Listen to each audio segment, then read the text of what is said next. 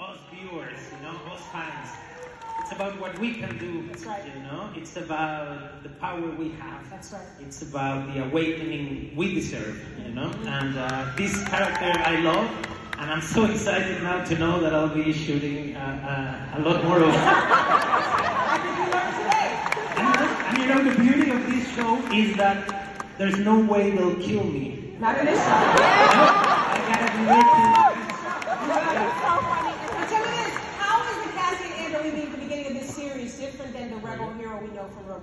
Diego, te amo. Bienvenidos, fraguaseros, fraguaseras, a otro nuevo podcast de La Faragua de Beskar. Eh, hoy vamos a hablar ya no solo de Obi-Wan, sino que vamos a hablar de la Star Wars Celebration de Anaheim en California. Ha terminado justo ahora, eh, cuatro días, como ya sabéis, de anuncios, de, de hype total. Eh, hay mucho que hablar, muchas cosas anunciadas, muchas series. Eh, así que queremos hacer este podcast un poco para resumir eh, y hablar y comentar y analizar todo lo que, lo que ahí se ha, ha visto, todo lo que se ha anunciado y, y, todas estas series, ¿no? Desde, desde Andor hasta la nueva serie Skeleton Crew, todo lo que se ha hablado de Ahsoka, del Bad Batch, bueno, todo lo que, lo que haya estado. Para hablar de esto está con nosotros en el equipo, eh, bueno, eh, fieles a la Faragua del equipo de la Faragua, está con nosotros Nemesis. ¿Qué tal, Neme? Muy buenas, ¿qué pasa? Encantado de estar aquí otra vez, como ilusionado de volver a hablar, bueno, de volver, de comentar todo esto de la Celebration, que para mí ha sido de las mejores Celebration que yo he visto en mi vida. Y que nada, tío, y que un poquito más y te voy a escuchar más a ti que, que a mi familia, tío, porque vaya semanita que llevamos. Sí, sí, estamos a tope todos los días, o grabamos podcast o, directos, o Twitter, o Celebration, o la Big One, estamos a, tope. Eh, también con nosotros eh, el gran maestro inquisidor Paco para comentar la Celebration. ¿Qué tal? ¿Cómo, cómo estamos? Muy bien. Aquí con, muchas ganas de comentar lo que nos ha traído estos cuatro días de, estar pegado al teléfono, de tantas noticias y novedades, aunque muchas de ellas, ahora lo hablaremos, creo que eran justo las, las esperadas, pero bueno, siempre, siempre que hay alguna que otra sorpresilla y, bueno, vamos a ver cómo, cómo lo hemos vivido ahora en el podcast. Bueno, y también está al aparato, como se solía decir, Luis, para comentar la Celebration. Sí, lo del aparato creo que es más de tu época, ¿eh? a mí ya no me ha llegado. sí, sí, sí. Nada, con muchas, ganas, con muchas ganas de hablar, sobre todo hoy, porque el hype está alto y tengo muchas ganas de hablar de Andor, de Survivor, del Jedi Survivor, de todo, de todo lo que ha salido. Así que empecemos ya, va. Vamos a empezar y lo primero para empezar es hablar de nuestro compañero eh, Luis eh, que estuvo en eh, la Celebration allí. Esto fue un, un boom porque nuestro compañero de, de, la Faragua es quien lleva, Luis es quien lleva nuestra cuenta de Facebook, para que lo conozcáis, de la Faragua de Vescar.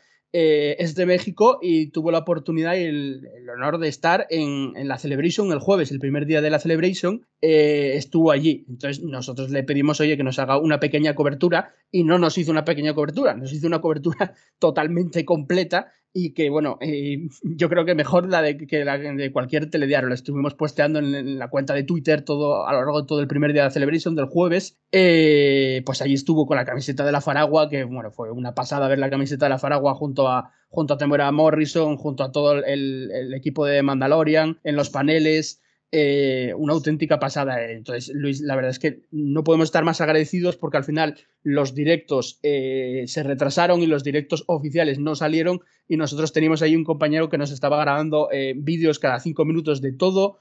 le gritó te amo a, Diego Luna. Diego Luna se giró para hablar con él, para decirle que gracias en el panel. Estuvo en el panel de Lucasfilm, en el primero en el que anunciaron todas las series y el tráiler de Andor. Y, es que eh, no podemos más que darle las gracias mil veces porque nos mandó todo al segundo eh, de una manera, eh, pues no sé, muy rápida. Nosotros fuimos ahí como trending topic en ese momento, ese jueves por la tarde, entre las 8 y las 10 de la noche aquí en, en España, porque no paraba de mandar material y era el que más rápido lo mandaba, por lo menos en, en castellano. y bueno,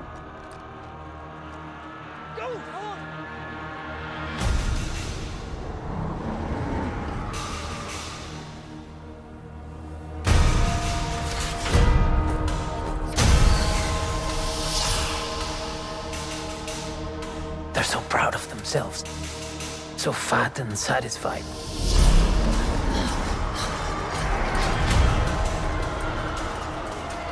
They're everywhere. They're watching me now. fue brutal, ¿no? Eh, pues bueno, vamos a comentar ahora nosotros eh, todas las novedades de la Celebration, ¿vale? Así que vamos allá. Vamos a comenzar con lo que creemos que es más importante y más hype va y lo que antes va de todo, que es la serie de Andor. Han anunciado un tráiler que vamos aquí a, ahora a desmenuzar un poco eh, y hablar de ello. Han anunciado el tráiler, han anunciado que la serie va a comenzar el 31 de agosto con doble episodio. van a ser 12 episodios el miércoles 31 de agosto emiten los dos primeros y según las cuentas acabaría el 9 de noviembre, creo que es exactamente cuando, cuando se acaba la, serie, porque son 12 episodios y luego emiten uno cada semana. Eh, también hay confirmada una segunda eh, temporada también con otros 12 episodios, eso he confirmado, y casi dejaron intuir, aunque no, no lo confirmaron, que serían solo dos temporadas, no sabemos si habrá una tercera, pero lo dejaron intuir que, que la serie va, va a cerrarse y también dijeron que la última escena eh, conectaría con Rogue One cuando acabe la serie. O sea, que es una serie planificada, aunque no sea limitada, es planificada desde cero. Bueno, estoy diciendo que no es limitada, pero ojo, el póster pone ser limitada, ¿eh?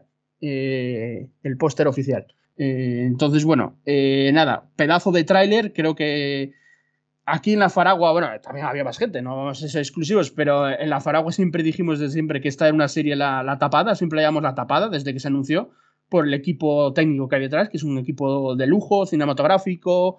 Vienen de series como The Crown, que han ganado muchos premios. Vienen, está Tony Gilroy el mando, que es el tío que es el showrunner y es el tío que hizo, que arregló Rogue One, ¿vale? Porque Rogue One, quien no lo sepa, la dirigió Gareth Edwards, pero se montó un pifostio ahí en, en, de, de, regrabaciones eh, bestial. La serie se metió en un berenjenal Llamaron a este tío, Tony Gilroy ya es conocido por ser un script doctor desde hace muchos años, que arregla rodajes y guiones, y, la y Rogue One, mucha gente, y, se ha dicho en final de entrevistas, al final se la deben a él, al, que a Tony Gilroy. Entonces él es, lleva el peso de la serie y es el que ha diseñado toda esta serie. Entonces yo desde esa base estoy muy tranquilo con esta serie y luego que el, que el nivel de producción que vemos en el trailer es, es, bestial. O sea, es brutal en todos los aspectos, desde desde el Senado en Mothma hasta, hasta los espacios que se ven. Por cierto, ahora lo comentaremos, pero en este trailer una cosa que no hemos dicho de récord, por cierto, creo que, que, va a ganar mucho, es que estamos acostumbrados al volumen y esa serie eh, se rodó en exteriores en gran medida, en un no sé cuánto por ciento, pero en mucha gran medida se rodó en exteriores y ya se ve a veces en el tráiler, entonces ahí vamos a ver mucho exterior eh, y yo creo que nos va a impresionar más también por ese, por ese motivo a nivel, a nivel de producción, ¿no? Eh, nada, os cedo la palabra para que habléis de Andor y yo creo que para empezar a hablar de Andor voy a empezar por Luis, que es el, más entusiasmado con, la serie del equipo de la Faragua. Eh, bueno, y voy a decir que yo también, ¿eh? porque yo que soy muy tecnicista y gafapasta para esas cosas, creo que el equipo que hay detrás me parece el mejor de todo lo que se ha anunciado hasta ahora. Entonces es la que más espero también. De hecho, siempre dije lo mismo. Yo siempre dije lo mismo, ¿eh? A mí me preguntaban todo el mundo, yo espero Obi-Wan, yo espero Andor, antes que Obi-Wan. y, todo el mundo me mira con cara de loco. Pero bueno. ¿Es loco ahora? Eh, ya, bueno, ya veremos, ¿eh? no nos vamos a ir un chasco luego, que las expectativas también juegan malas pasadas. Luis, dale ahí, a ver qué te pareció el trailer de Andor. Sí, sí, no, pues muy de acuerdo con todo lo que has dicho. De hecho, yo también decía lo mismo antes de que se estrenase Obi-Wan, que obviamente por los personajes que tiene, pues juega en otra liga. Si miras a nivel de producción, sí que hay una diferencia para mí abismal en todo lo que hemos visto de Star Wars hasta ahora y, creo que eso va a ser, si no el, punto determinante, uno de los puntos determinantes de ver una serie que ya solo con el tráiler ha sido una, declaración de intenciones. ¿Cómo se ve ese tráiler? Es increíble. O sea, es que lo que decíamos, el nivel de producción es brutal. La banda sonora será, será otro de los aspectos que también, que no se ve en el tráiler, pero será increíble también porque está el compositor de Succession, que no recuerdo el nombre ahora, pero bueno, es muy buena esa banda sonora. O sea que en ese aspecto, está Tony Gilroy, está, mm, no me acuerdo el nombre del, del otro showrunner, pero bueno, era un, un, chico que participó en The Americans, que para mí es una serie de espías buenísima y mi, mi favorita personalmente de serie, o sea, que doble motivo para mí para esperar esta serie. Así que en ese aspecto yo no tengo ninguna duda, ninguna, de que esta serie mmm, tendrá muy pocas críticas en cuanto al apartado técnico. Así como estamos viendo ahora que Obi-Wan sí que es verdad que un poco la crítica en cuanto a la dirección, sobre todo, le ha dado un poco de caña, no mucho tampoco, pero un poco. Yo creo que en Andor eso no, no lo vamos a ver en ningún momento. Y en cuanto a la trama, me interesa mucho porque es lo que decías tú, Jandro, ahora. Está, está cerrada, es decir, se sabe cómo acaba y eso es para mí un punto positivo también porque vamos a ver una historia muy cohesionada em, desde el principio con... A mí me da la sensación el tráiler, que ahora lo comentaremos, de que empieza, bueno, no, no me da la sensación, es, es, cierto que empieza con Andor de niño, lo que pasa que no sé cuánto tiempo se van a extender en eso, pero vamos a ver pues un, un relato de la vida de Cassian Andor y de y habrá un punto que, que enlazará con, con Mon Mothma, porque yo lo que no me esperaba es que Mon Mothma fuera coprotagonista. Cuando sí que salió ese artículo, esas fotos de, no sé si era de Variety o de qué revista era, pero bueno, que hicieron esas promociones con, con todas las series de Star Wars, con los protagonistas haciendo esas fotos, ahí ya te lo olías un poco, y la verdad que para, para mí ha sido una muy buena noticia, porque tener a, a un personaje como el de Geneva O'Reilly, de coprotagonista, con todo el potencial que eso te puede dar, con todo el entramado del Senado mientras está el imperio reinando, que eso nunca lo hemos visto, al menos en, en, en, películas y series. O sea, hay mucha chicha, es decir, la trama es muy buena. Y luego también en la trama de Andor, para mí plantea una especie de pequeña rebelión, un pequeño alzamiento en el planeta de Andor, que ya también solo eso se ve muy bien, se ve aspectos un poco tribales, ¿no? Con las, los cánticos que se oyen, se en un momento del tráiler, se ve como una proto-rebelión pequeña en un planeta. Eso puede ser muy, muy interesante y entiendo que luego van a, a, ir a más, van a hacer que el conflicto ya sea interplanetario, van a unir las tramas de Mothma y de Andor. O sea, yo tengo muchas ganas de, de, verlo, de verlo todo y me interesa la verdad que todo lo que nos muestra el trailer en cuanto a la trama a mí me genera mucho interés y, ya lo decía hace tiempo en Twitter que para mí esta es la, la gran tapada y lo digo con la boca pequeña, pero es candidata a ser la mejor serie de Star Wars, con la boca pequeña, porque hay muy buenas, y la primera es el Mandaloriano, pero para mí tiene el potencial para serlo. Así que esperando a oír vuestra opinión también. Yo lo único que le tengo un poco de miedo, por decirle tener miedo a algo, es que al ser 12 episodios, son muchos, eh, aunque ya esté escrito en los guiones, no tengo problemas. eh, Está Stephen Chief, que es que el que te referías, el Sí. de Americans, Stephen Chief. Eh, lo que tengo miedo es que, claro, el nivel de producción sí que aquí va a variar. En Obi-Wan, que son seis episodios, es una serie, eh, digamos, cohesionada, o mini, es una miniserie. Entonces sí que puede pasar que en- en- al ser 12 episodios, uno, claro, tenga un mayor nivel de producción, una escala mayor y, otro, y, otra, y otra menor. Pero creo que estamos muy, muy sujetos a, un- a guiones, a guionistas muy, muy buenos. Sí. Y, a, y a gente de técnica, viene medio, medio reparto técnico de The Crown, que es una de las, Sí. o, o la mayor serie eh, más premiada de Netflix. No, y Eh, además, que, además que son 12 episodios, que es, es mucho más de lo que estamos acostumbrados, pero hay que tener en cuenta que se vea la historia de Andor desde pequeños. O sea, no sabemos, a lo mejor están tres o cuatro capítulos explicando la infancia de Andor, ¿me entiendes? O sea, que hay material para alargar los 12 episodios y que no se haga largo ni que haya relleno, eso por supuesto. Sí, sí, sí, sí, material va a haber de sobra y, y saben lo que hay, teniendo ya una segunda temporada ya en, a punto de rodarse. De hecho, dicen que se va a rodar después de verano ya, el, Mm. la segunda temporada. Bueno, eh, Neme, ¿qué te parece a ti el trailer de Andor y, y toda esta historia de, de Cassian? Pues no tengo que decir nada muy diferente a lo que habéis dicho. La verdad, yo creo que vamos a volver a tener consenso en, en la fragua con este tráiler. Se viene una, una época de, de De consenso, consenso, en la, en la fragua. Anda que en, en la- en Boba Fett no tuvimos palos. Así que viene un tiempo de paz. Que, pues lo que habéis dicho, tío. La verdad que yo es una serie que yo siempre le he tenido respeto. No te voy a decir que desde el primer momento yo confié en ella 100%, pero siempre le he tenido respeto. Y cuando se hablaba de esa serie, que yo he tenido amigos hasta incluso el, el día antes del que se estrenara la Big One, me, dijo otro lo- casi lo mismo, las mismas frases prácticamente de que, de que aquí viene esto, ¿no? De que esto no, no hace falta, que, que no otra vez a estirar el, el hilo, ¿no? Si ya en Rogue One ya se, se contó todo, ¿no? Como, como que para qué, ¿no? Como que ya se han quedado sin idea, que se vayan más para allá. Yo dije, ojo, cuidado, porque esta serie, el equipo de que tenía detrás era muy potente, era muy potente y, y de series muy, muy punteras, tío, de, de The Crown, tío, el tío de la banda sonora de, de la intro de Sí, Succession, Nicolás, Britel, sí. Buenas, Sí. buenas, ¿se me oye? Hola. Hola, El- eh, Madre mía. que tenemos una transmisión. he tenido una transmisión urgente de, de las regiones desconocidas. Madre mía. Perdonadme, perdonadme. por No dejar- pasa nada, te lo merece. ¿Qué pasa, tío? Ha habido problemas técnicos, eh, supongo, desde el. Sí, sí, ha habido exterior. problemas técnicos con, con cosas de- del trabajo, perdonadme. Es el maestro Chispa, que no lo conozcáis. Por si queda alguien en este podcast que no lo conozca. Venga, Ne- Ne- Neme continúa y luego ya, ya te damos paso, Randy. ¿O por dónde iba, tío? Que ya perdí el hilo.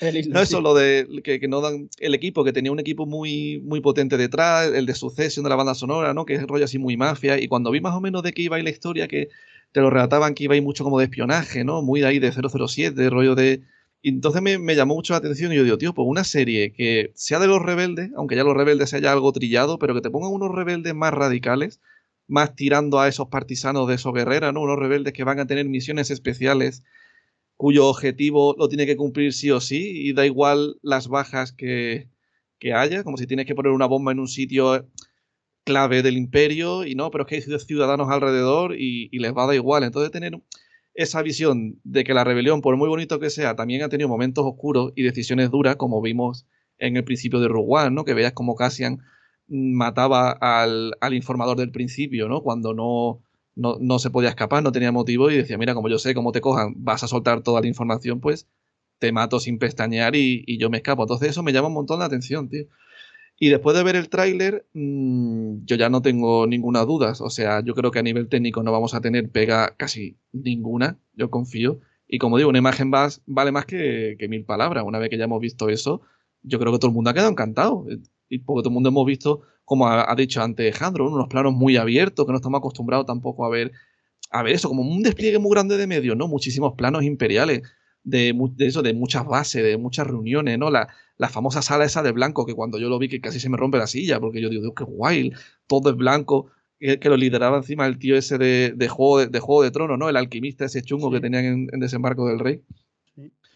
Y vi muchos actores conocidos, y vi también el de, que yo con los nombres de actores mucho que no me acuerdo, pero sé que el, el malo de, de Millennium, tío, de la moderna, el de Mamma Mia. Stellan Skarsgård, sí. Que ese para mí es un actor también de élite, tío, y verlo ahí, yo digo, hostia, han metido también a, a este tío me dio la sensación de que no me hacía falta más. Yo digo, pues esta serie yo creo que se sustenta por sí sola y yo creo que ni, yo creo que no hace falta ni cameo. Gordo. No, no, no te pide un Obi-Wan, no te pide una soca, no, no, te pide nada. Te pide a lo mejor, a lo mejor un poquito, a lo mejor de siquiera del Bail Organa o incluso del So Guerrera, un poquito, pero que no hace falta ninguno. Yo creo que tienen una historia muy guay que contar. Mm, que, que se alimenta por sí solo, y incluso Vader, tú pones oficiales y, y ya está. Y entonces tengo muchísimas ganas de, de, de, poder verla y, y, poder conocer más la historia de, de Diego bueno, Luna. Para la serie están confirmados tanto, o sea, eh, el personaje de eh, Guerrera como el del director Krennic. Quiere decir, ya hay personajes de Rogue One confirmados que no sabemos en qué medida saldrán pero tanto Ben Benderson como Forrest Whitaker eh, se confirmó hace tiempo que están que, que rodaron. Y el Krennic con lo, con lo, que gustó, tío, que el Krennic gustó un montón, a mí me flipó, tengo el Funko ahí, tío. O sea, ese tío poder verlo otra sí. vez y verlo sí. en una etapa temprana de, de, la estrella de la muerte, incluso con el Galen Erso y demás, es que tiene muchísimo para jugar, en verdad. Sí, sí. Así eh, que nada, y para terminar, una frase final que muy contento también con el Mod Mothma, que yo veo que es un personaje clave para la rebelión, pero que siempre es un personaje como que siempre se ha respetado muchísimo, que en Rogue One cuando le han hecho algún camello han buscado siempre una actriz muy parecida, siempre que con un respeto muy perfecto, que sea tal cual. Y es un personaje que hemos tenido muy poquito en realidad, sido más en novela o lo que sea, pero un personaje que era la líder de la rebelión en una época que estaba todo muy, muy jodido, porque aquí lo, lo vayan a expandir, que salga otra vez y lo veamos en ese Senado Imperial y demás, yo creo que va a ser una serie redonda. Vale, eh, Paco, ¿qué opinas tú del, del trailer de Andor sobre todo? Pues bueno, el esperado tráiler, ¿no? Yo creo que estaba cantado que lo íbamos a ver, más que nada porque se presuponía que no quedaba ya demasiado para el estreno. Y, bueno, aunque se ha hecho de, rogar, pues yo creo que estamos todos todavía en shock, ¿no? Sobre todo lo que ya habéis comentado, sobre todo la calidad técnica.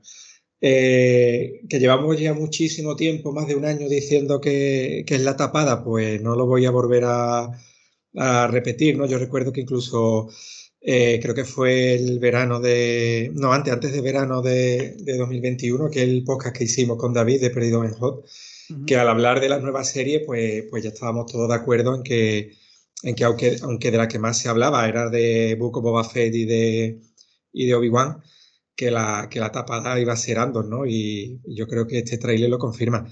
Sobre todo, no tanto por lo que lo que encierra la serie, porque yo creo que hay muchas sorpresas que, que se tienen guardadas. O sea, el, el tráiler tampoco creo que sea yo muy revelador a nivel, digamos, de, de argumentos, ¿no? Quizá eh, sí, ¿no? Vemos que Mon pues, va a tener más mmm, presencia y más papel del que en un principio podría, podría parecer y tal, pero yo creo que se, realmente se están guardando muchas muchas sorpresas, pero es que tampoco hace falta. O sea, que yo creo que el aspecto técnico, ¿no? Eh, visual, eh, es lo que, lo que nos ha ganado todo. Yo debo decir que esto puede ser una apreciación mía personal, ¿eh? no, no, no, tiene por qué estar, ni vosotros ni los oyentes tenéis, tenéis, por qué estar de acuerdo. Pero a mí me da la sensación que, que el volumen, o sea, mm, a mí me funcionaba mejor al principio que actualmente en las últimas producciones. O sea, yo recuerdo la, en la primera temporada de, de Mandalorian y también en la segunda, que cuando nos explicaron un poco cómo, cómo funcionaba el volumen y, y esa tecnología que, que, se, que, se, había empezado a utilizar con, con esta serie, yo me acuerdo que, que, a mí me parecía magia, porque yo es que viendo la serie, prácticamente en ningún momento eh, me llegué a plantear que, que, lo que estábamos viendo eh, no fueran exteriores reales, ¿no? O sea, me pareció todo como, muy bien hecho para, para estar hecho de, de aquella manera. Eh, pero me da la sensación en las últimas series, me, la, me, la, dio en Book of Boba Fett y también me la ha dado en Obi-Wan, sobre todo en el segundo episodio, que aunque se dice que es una gran producción, que está muy bien a nivel técnico y tal, pero es verdad que yo, yo ya veo ciertas escenas y, y ciertas secuencias en las que me canta un poco el tema, de, el tema de, del volumen. Y en Obi-Wan me extraña mucho porque una de las cosas que dijo Deborah Chow sobre la serie es que al ser una serie limitada, o sea, al ser solamente un producto de, mm, de seis episodios, como si fuese una serie evento, que ella había tenido más tiempo para prepararlo todo que si se hubiese tratado de, de una serie regular, tipo las temporadas que se hacen para The Mandalorian y tal, ¿no?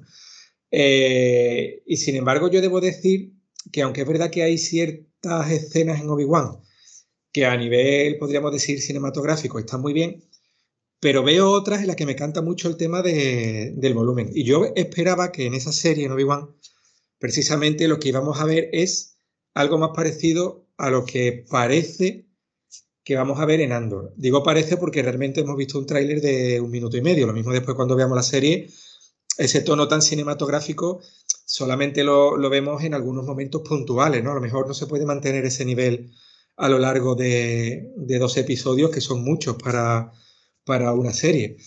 Eh, pero bueno, por lo menos lo que se ve en el tráiler, ya digo, a nivel cinematográfico, mmm, que me parece absolutamente brutal todo, desde los planos generales como los primeros planos. Tiene toda una pinta, una pinta brutal que, que ya quisiera yo que todas las series de Star Wars eh, pudieran tener siempre ese, ese, nivel, me parece brutalísimo.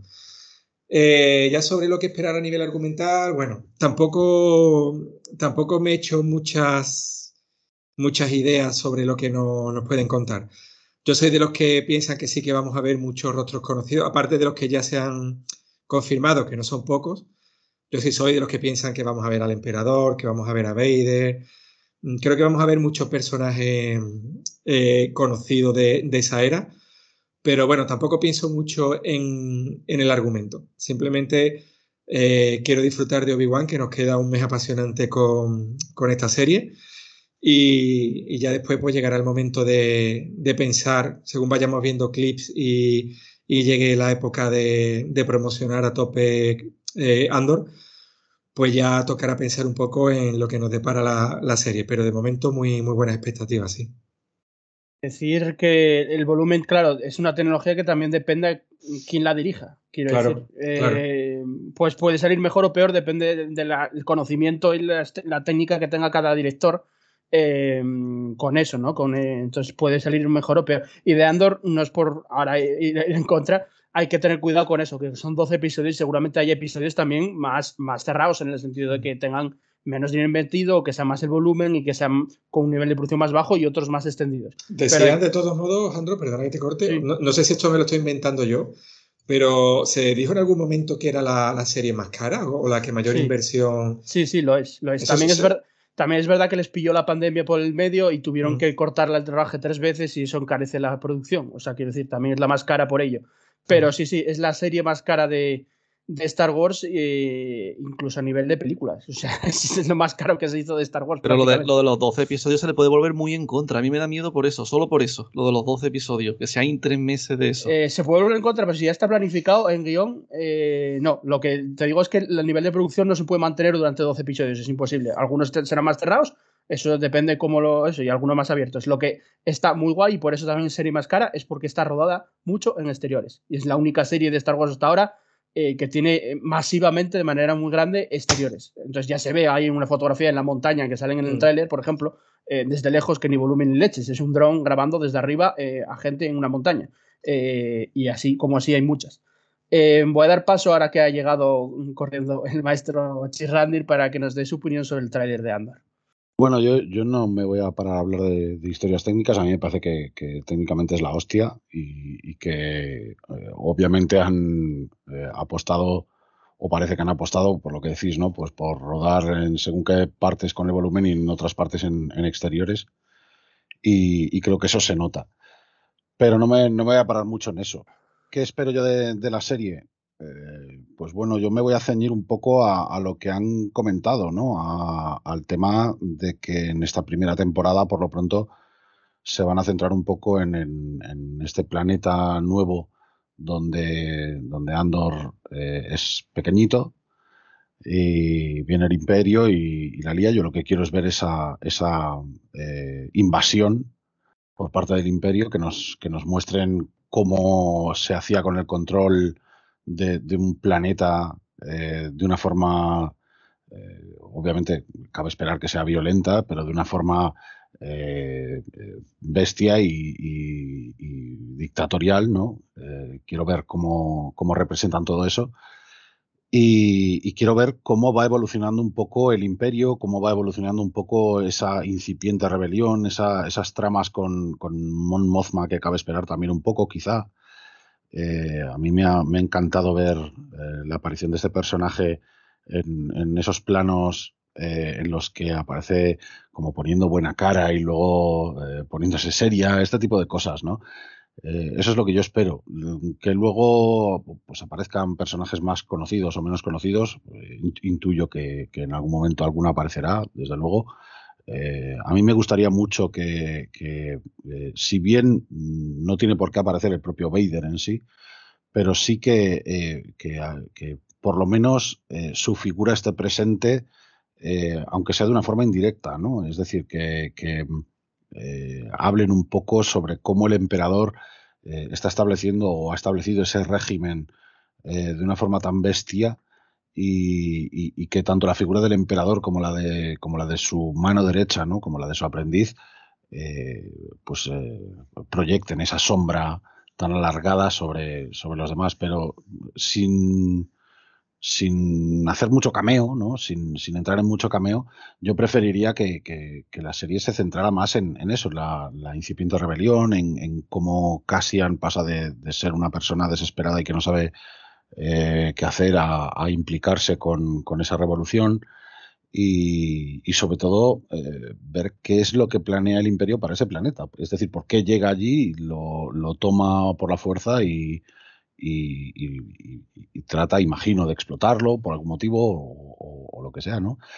Yo lo que quiero es eh, principalmente ver esa trama de espionaje que nos prometió Tony Gilroy y que, y que supuestamente vamos, de la que supuestamente vamos a ser testigos y, y que nos muestren revelaciones que, que nos dejen un poco eh, sorprendidos, que nos, que nos, eh, que digamos, eh, quiero ver más, quiero saber más de, de todo esto y, y qué implicaciones tendrán eh, después, o qué duda cabe, para, para la trilogía original. Eh, pero principalmente motivado por, por lo que ya nos han dado en, la serie de Obi-Wan, ¿no? Porque este, este tipo de series al final lo que hacen es afectar un poco también a, cómo vemos o cómo apreciamos lo que sucede en la trilogía original, ¿no? Eh, y, yo creo que, en función de eso, eh, quizá en esta cabe esperar también mucho de eso, ¿no? Es decir, el- el- el hecho de que podamos ver con nuevos ojos o desde una nueva perspectiva ciertas cosas que, a priori quizá no nos han quedado tan claras en la trilogía original, ¿no? Ya hemos visto ese, Senado imperial o por lo menos ese, cónclave de, eh, oficiales o de dirigentes eh, que parecen del imperio y, hemos visto también pues a Mon Mothma de, espaldas ¿no? ante, ese, mismo Senado. Entonces a mí me gustaría mucho que entraran de pleno en eso y que, y que la intriga política forme parte integral de, de toda la serie, que, que creo que va a ser así. Así que eh, un poco más puedo, puedo añadir al respecto. Bueno, como decía antes Luis, está también Stephen Schiff de Americans ahí para, para darle ese toque que quieren hacerle de espionaje. Sí, sí, sí. Y de hecho en el tráiler ya se ve a, a Mon Mothma diciendo que la están espiando, que la están persiguiendo y que están en todas partes. Eh, y bueno, y eh, creo que además van a destacar mucho el papel del imperio en, en la serie, que es algo que le gusta a mucha gente, a todos los que estamos aquí, ya lo, a Luis ya lo he comentado antes también, el papel del imperio que tanto nos gustó en Rogue One. Quiero decir, eh, creo que lo que te están vendiendo, lo digo en plan bien, lo que te están vendiendo es que va a ser como, como Rogue One en ese sentido, ya la estética ya se parece a Rogue One, ya se ven oficiales imperiales con Death Troopers y tal, y, y eso a la gente le va a gustar mucho. Y, si se centran también en parte en los oficiales imperiales y como dice Randy, en, al final en una invasión, pero no deja de ser una invasión de un planeta como es el de Andor cuando era pequeño, pues todo eso yo creo que, que tiene muchísimo para explayarse y que, que todo esté ya planificado para que sean 24 episodios dividido en dos temporadas, es un plus, creo que, que sabiendo que, que- que si diriges o escribes el guion del sexto episodio, tú ya sabes lo que va a pasar en la segunda temporada porque ya tienes escrita también, que ya está escrita, o sea, y están a punto de rodarla en, en cuestión de meses. Entonces, bueno. Y bueno, un momento, y, y- sí. y qué bonito el plano, que el tráiler se ve súper oscuro desde el principio y cuando sale la Mod Moza por primera vez, el- la luz que trae, tío, como esperanza, no sé qué, es súper emocionante, tío. Las Sí, cosas así visuales. A mí me gustaría añadir, antes de que pasemos al Sí. siguiente bloque, Que he, he- leído gente, creo que Neme ahora lo comentaba, que, que hay gente que dice que esto es un poco, que de la rebelión ya lo hemos visto, que hemos visto mucho de la rebelión, que es un poco estirar el chicle, que, que a mucha gente no le interesa por ese aspecto. Eh, me- me a mí me gustaría decir que lo que hemos visto de la rebelión hasta ahora, que está muy chulo, es más desde un perfil más, más bélico, es decir, hemos visto la parte más de guerras, de, de, de enfrentamientos, tanto en el espacio como en tierra, como ya vemos en Scarif, por ejemplo. O sea, hemos visto más la parte eh, bélica, pero en realidad de lo que hemos visto poco, o al menos yo he visto poco, no sé si en novelas y cómics habrá más, supongo que sí, es el tema del espionaje. Es decir, eh, desde que salió el size el reel de la serie, ya la descripción ponía que esto era un, un thriller de espías. O sea, ya oficialmente lo dicen, dicen que es un thriller de espías. Es decir, es un, es un, un punto de vista mm, para mí muy poco explorado de la rebelión y que ya se respira un poco en el trailer, sobre todo lo que comentabais ahora de Mothma, que dicen que la persiguen. Es decir, yo creo que la serie un poco, más que la épica y todas las sensaciones que desprende pues la guerra, a mí se me viene siempre a la cabeza em, la batalla terrestre en Scarif, que te emociona mucho. Yo creo que esta serie va, va a ir más por, por la tensión. Es decir, yo creo que va a ser una serie que habrá momentos muy tensos en los que los personajes estarán a punto de ser pillados o al final los pillan. O sea, yo creo que es un punto de vista muy distinto y que, que para nada está explorado. No. Y para mí no es para nada estirar el chicle. ¿eh? O sea, yo eso no lo pienso en Ojo el personaje de Cassian Andor, porque al final tampoco hablamos de que lo que tienen que desarrollar es el personaje de Cassian Andor y de cómo llega al punto de Rogue One en el que, en que si no nos olvidemos de que en Rogue One mata a alguien a sangre fría, a alguien inocente al, al principio de Rogue One, mata a alguien a, un, a uno que le da información, lo mata a sangre fría, cómo, cómo llega hasta ahí a matar a alguien a sangre fría, y el concepto que a mí siempre me gustó mucho de Rogue One y que, y que, que yo creo que no se habló demasiado de ello, de- es de que los, mm, re- los rebeldes eh, también son considerados eh, y llegan a ser considerados terroristas. Sí, sí. Porque es que al final Rogue One, hay momentos en Rogue One que es, es un, lo que hacen son atentados. Eh, Entonces son terroristas. Entonces, claro, hasta qué punto y qué pa- sobrepasar ese límite de terrorismo o de, ¿sabes? O moral o ético, creo que hay, hay un muy, muy jugoso, más allá de, de cosas eh, del canon de Star Wars, de si tal, tal, creo que hay mucho, mucho jugo para sacar ahí, si, si y hay buenos guionistas detrás, para sacar jugo de moral, de ética, eh, de espías, como tú dices, de espionaje de, y de desarrollo de personajes desde un punto hasta otro. Eso es, eso es lo guay de, de esta serie para mí. Sí, de hecho, e- e- en Rock One, ya, ya, o sea, en Andor, precisamente te presentan ese debate moral de para conseguir el bien, pues haces un poco, eres un poco cabrón y matas a gente. Yo creo que en esta serie va- se van a enfocar, bueno, primero en su juventud, no sé, pero luego sí que eso va a haber un espía un poco cabrón. Y yo creo que eso va a ser. A mí es lo que me mola, tío. Ver la rebelión como más mala. No Sí. esa versión tan idílica como tenemos. Porque también en Rogue como estáis diciendo, el plano cuando invaden los bombarderos, que Mm. matan a Galen eso, que también mata a todo el mundo de allí, que eran trabajadores obligados, es como, joder, que esta rebelión va, va con cojones, tío, va para adelante y, y no como a lo que salga. Pero esto hay que hacerlo sí o sí, tienes que cumplirlo sin importar lo- los daños colaterales, ¿no? Y a mí ver, ver eso, tío, me, me gusta Es un que montón. esos límites de moralidad se jugaron muy bien en Rogue One y de, de hecho fue el, el mismo Tony Gilroy eh, quien, quien, hizo, o sea, incidió en ello, porque claro, venimos de la trilogía original, que era de otra época distinta aquí en la Tierra, digamos, de hace muchos años, la rebelión era muy blanca, digamos, y el, y, y el imperio muy malo, unos muy buenos y eran muy malos. Y ahora eh, en todo el tipo de producciones se lleva más la ambigüedad entre sí, yo soy bueno, pero puedo ser antagonista también, puedo ser malo. Eh, aunque quede claro que el imperio es malo y la rebelión es buena, siempre hay límites ahí. Y, y encima está esa Guerrera por el medio, que ya todos sabemos eh, lo que está considerado, que ni siquiera eh, la alianza lo, lo, lo, quería, ¿no? Porque eran también considerados terroristas. Que un detallito nada más, que algo de Sí. el episodio 8 lo empezó porque el personaje del Benicio del Toro, cuando estaban volviendo del planeta ese del casino, Mm. decía como yo soy traficante de armas, ¿no? Y yo vendo mm, armas, ¿no? Al imperio, armamento, pero después cambiaba y decía, ojo, pero también a la rebelión, ¿eh? Y ponía, te, te daba a entender como diciendo que aquí no es, no, yo es que le, le vendo armas a los malos, ¿no? Pero que los otros también me están comprando, que yo me estoy haciendo de oro a costa de, los dos, ¿no? Y a mí esas cosas me, me molan esos detalles. Bueno, pues si os parece, pasamos ahora a hablar, nada, hablar dos minutos. Se ha anunciado la tercera temporada de, de Mandalorian. Eh, ya se, se, fijó una fecha, que es febrero de 2023. Y ha mostrado un, un, avance solo para los asistentes, que bueno, creo que todos lo hemos podido ver por ahí piratilla, aunque no, aunque no, no esté colgado, porque no, no es oficial. Eh, se ha confirmado que volvemos, como todos esperamos, a, a Mandalor, ¿no? que además vemos ahí en, una imagen a, a. De hecho, estuvo allí Katie, Katie Sackhoff, la, la actriz estuvo allí. Eh, hablando de ello, eh, se le ve una especie de trono de lo que parece de Mandalorian, Mandalor, por, perdón, etcétera, y, bueno, algunas imágenes con Grogu, etcétera. No sé, dos minutillos a ver qué os parece o qué esperáis de esta tercera temporada, ahora que ya sabemos fecha también y, y sabemos que... Y que, que hay una cuarta también, confirmar. Es verdad, confirmó que, es cierto, confirmó que John Favreau ya está escribiendo los guiones de la, de la cuarta temporada, mientras, mientras el propio Filoni está rodando eh, la serie de Ahsoka ahora, ahora mismo. Eh, no sé, empezamos por el, por el orden que, que llevamos antes, eh, Luis.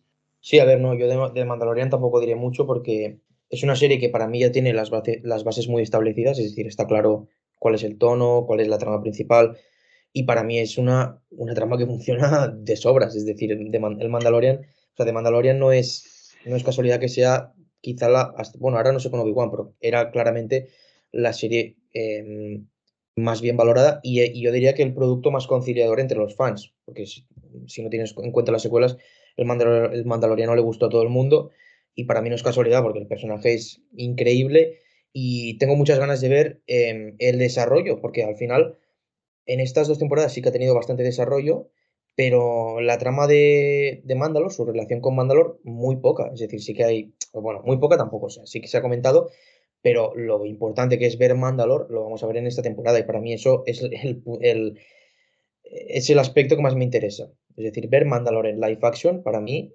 eh, creo que va a ser muy chulo. Además de que el teaser este que dices que se filtró, que todos lo hemos visto piratillas, eso no hay duda.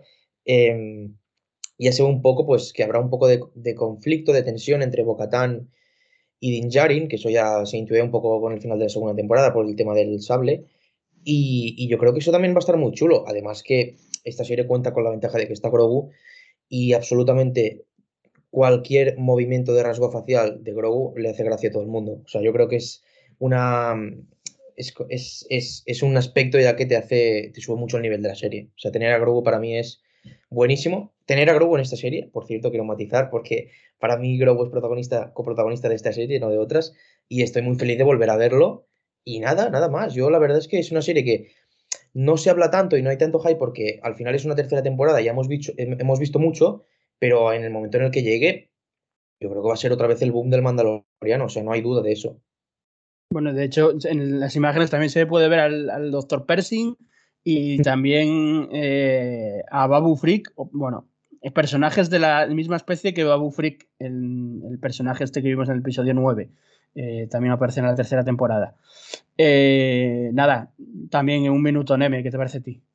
Hombre, se vio muy poquito como para opinar algo, pero en, en, su línea lo que más me da pena es que, a ver cómo que la serie va mmm, como para lo que, lo que tiene que ir, de que toca Mandalor, toca ver todo cómo se va el, el, mando a perdonar los pecados, eso que cometió contra su tribu, ¿no? Lo que me da pena es que a lo mejor la gente que, que a lo mejor solo de Star Wars le gusta el Mandaloriano y no quiere, por ejemplo, ver mucho más, por lo que sea, pues me da un poco de palo que ahora mm, te hayan plantado unas bases que no, no te lo cuentan en su serie en verdad, porque ya ahora mismo el niño ya está otra vez con él, ya el niño ya el camino del Jedi no lo va a seguir tan, mm, tan a saco como, como parece, ¿no? Y, que ahora, mismo, como, como, tú empieces sin verte el libro de Fett, eh, es que te pierdes toda, toda la base de, de, la temporada. Entonces que al final te va a medio obligar a verte la serie de Boba Fett o si quieres esos dos episodios en concreto. Entonces lo que me da un poco de, de cosa, porque ahora vamos a ver ya otra vez mm, algo muy, muy diferente, ¿no? Ya el niño no va a estar tan centrado en que tengo que buscar un Jedi, que tengo que entrenar y eso, y ya va más para,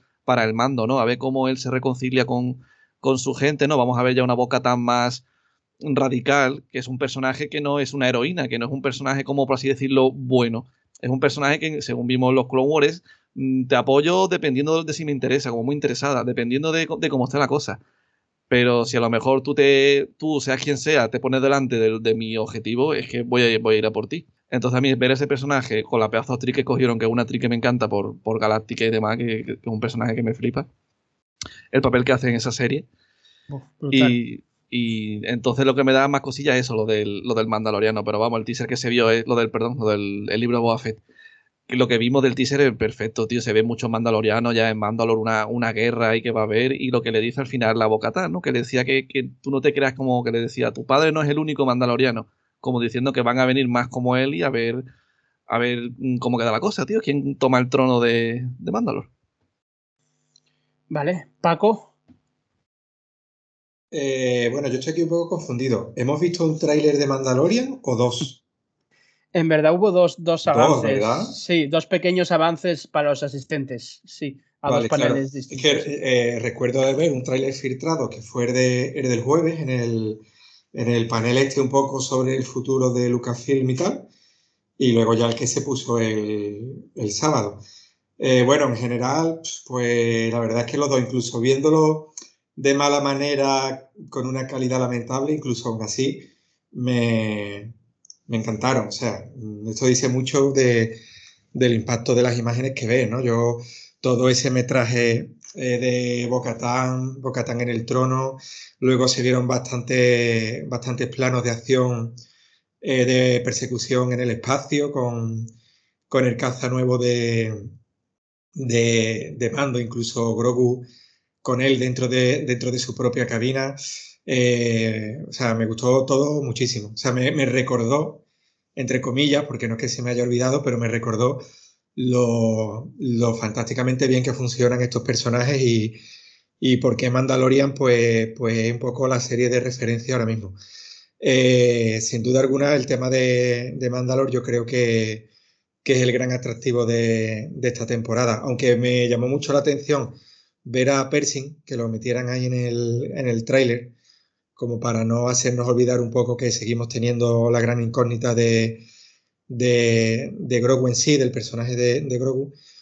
Pero vamos, me pareció espectacular. De, repente me entraron como unas ganas enormes de, ver la temporada ya.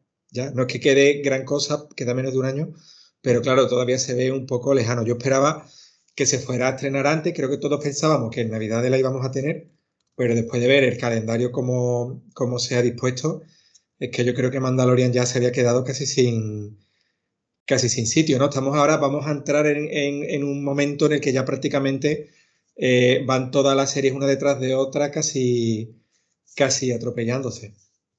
Vale, eh, Randir. Bueno, eh, pues, ¿qué puedo decir? O sea, hemos visto unas cuantas cosas que a mí me han parecido escenones, que, parece que van a a impactarnos más ya con, una historia con un poco más de chicha que ir simplemente de aventura de aquí para allá. Y, que quizá pueda tener un impacto más, eh, más eh, grande, ¿no? más, más duradero en el propio lore de, de la saga. ¿no? Yo, por ejemplo, con, respecto a, lo que comentó Nemesis sobre, que si la gente tiene que verse una cosa u otra, yo creo que eso no va a ser problema, porque al fin y al cabo ahí te ponen a hacer un poco como con Obi-Wan, si no has visto las precuelas, te ponen un resumen rápido de lo que ha pasado en el libro de Boba Fett y fuera. Entonces tampoco creo que sea excesivamente necesario que, que tengas que consumir absolutamente todos los productos para, para enterarte de las cosas, ¿no? Pero, pero sí que es verdad que lo han hecho por algo. Eh, y yo creo que ese algo es un poco precisamente esa intención, ¿no? El, que tú eh, te vayas a ver los distintas, las distintas cosillas ¿no? que, que, hay por ahí para que tengas una visión más completa de, la historia y no te ciñas única y exclusivamente a, un resumen. Pero creo que se resuelve fácil. ¿eh? Eh, y luego, eso es lo que digo, yo creo que, en este caso hablamos de Mandalor. O sea, hablamos de, una trama que en Clone Wars tuvo un cierto peso, una cierta importancia, ¿no? Y, que fue, resultó casi capital a la hora de, disponer de, ciertos personajes que, teníamos ahí, que si bien no dejaban de ser personajes secundarios, en muchos casos pues al final sí que aportó mucho peso al, al lore, ¿no? A, la historia en sí del, universo ficticio de Star Wars. Entonces, creo que en este caso va a pasar algo parecido, ¿no? Que van a empezar ya a tomar carrerilla, que, vamos a ver eh, cosas con respecto a, este planeta que, tanto gusta a la gente. Eh, con, eh, con, bastante intensidad además y, lo que tengo ahí en, no sé, un poco como, como, la espinita es precisamente un poco el hecho de que, aunque comprendo que, eh, hayan decidido recuperar a Grogu porque es un personaje que, en sí mismo vende más figuras que nadie, eh, yo esperaba sinceramente que, Grogu se quedase con Luke más tiempo. Entonces, pues eh, entiendo, insisto, la, un poco la casi obligación de, volver a introducirnos al personaje con, el Mandaloriano. Pero yo qué sé, yo, yo, tenía en la cabeza pues que, eh, la trama de Grogu se había un poco terminado, la habían dejado un poco apartada precisamente para que, para que el personaje pudiera destacar pues un poco como guerrero, ¿no? Como, como lo que habíamos visto inicialmente en el primer capítulo de, la serie. Pero bueno, pero el personaje está, a mí me encanta, o sea, me, parece un personaje súper entrañable, un, personaje que, cada vez que sale, como decíais, eh, se come la pantalla, ¿no? Y que, a todo el mundo le gusta. Y, que además aporta ese toque de, humor que, le hace falta también muchas veces a, un producto de Star Wars, ¿no? Porque al final Star Wars, por muy dramático que se ponga y por muy serio ¿no? e, e importante que sean los eventos que, ocurren en, en él, pues eh, al final siempre tiene también una, una, base importante de humor y, creo que Grogu lo propicia muy bien también, sobre todo con un personaje que es tan, tan serio, tan hermético, tan, tan cerrado como, como Mando, ¿no? Eh, pero bueno, eh, a ver a partir de aquí qué, qué, es lo que nos muestran, si nos muestran ese metraje que solamente vimos filtrado y, esperándolo con, muchísimas, muchísimas ganas. Yo creo que va a ser un bombazo, como, como decía Luis también. O sea, vamos a volver a, la mandomanía, ¿no? Bueno, es que de hecho el, el tráiler, eh, bueno, es solo para los asistentes, pero es que la serie en sí eh, ya se vende sola. O sea, es, como decía antes. es, una, una, mina de oro, tío, la serie. Sí, o sea, es que, exacto, exacto, es, es eso, es que ya la, la, serie ya está vendida, ya da igual que hagan tercera, cuarta o quinta, que es esta temporada, hombre, que ya comentaremos cuando salga el trailer oficial y se acerque más la, la, fecha, pero es que ya está vendido. Yo creo que sí que tenían planeado igual estrenar en Navidad, pero bueno, es que al final tampoco dan fechas determinadas.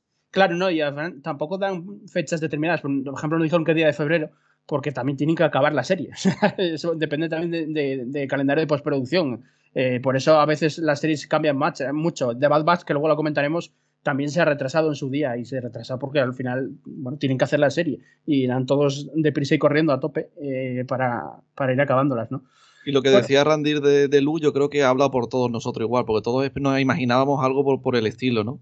Mm de lo de que han sido poco pacientes en, devolvérselo al mando. Y antes de pasar al siguiente tema, quiero recalcar que en, el, en los teasers no se ve al, al Moff Gideon, tío, pero quiero decir que el tío de la Celebration dio un discurso muy bonito de lo que significó el personaje para él, que a él le, ha flipado, bueno, no, le flipa interpretarlo y que creo que dijo que, que todavía había Moff Gideon para rato, ¿eh? Sí, sí, sí, tiene intención de que, de que se o sea, no que no que sea un personaje casual. De hecho, es un actor de talla ahora mismo, entonces eh, supongo que seguirá aún bastante. Pero bueno, ya veremos. El otro anuncio que se anunció, que este sí que era, es nuevo totalmente, es Skeleton Crew, que es una, una serie, digamos, de la tripulación esqueleto eh, una nueva serie, Leaf Action. Eh, en principio creemos que se va, por eso dicen las informaciones, aunque oficialmente no lo han dicho, se va a enmarcar después del episodio 6, después del retorno al Jedi, entre el 6 y el 7. Eh, es la serie de, de, John Watts, digamos, el, director de la última de, bueno, la última, la última trilogía de, de Spider-Man. Eh, y ahora, ahora diré una cosa muy, muy que igual la gente no, no se da cuenta, pero que tiene bastante similaridad con la filmografía de John Watts. Y es que, bueno, la serie va a seguir a, a unos niños, a la tribulación de unos niños que algo así como que se pierden a través de la galaxia o que viven aventuras a, a través de la galaxia. Aunque es verdad que dijeron que la serie no es para niños. ¿eh? Eso lo dijeron ellos mismos en la, allí, que es una serie con niños, pero que la serie no es para niños. Eh, y bueno, eh, la va a protagonizar Jude Law, que eso sí que es una bomba. O sea, es. Bombazo, vaya esperaba, actor de calibre. eso No había ni rumores ni nada. La va a protagonizar, a protagonizar Jude Law. Y sí, sí, un actor de, de primera talla, y ahí, ahí, lo vamos a tener. Eh, bueno, la producen también John Favreau y Filoni, también hay que decirlo. No han mostrado nada, solo un arte conceptual en el que salen cuatro niños y un, una, un planeta y una nave. Eh, y yo solo quiero decir sobre John Watts, que es verdad que es bastante eh, bueno, polémico en cuanto a director, porque a pesar de que las películas de Spider-Man funcionaron como un tiro, son eh, taquillazos totales, eh, la dirección nunca fue el fuerte de esas películas para la gente y tal en general.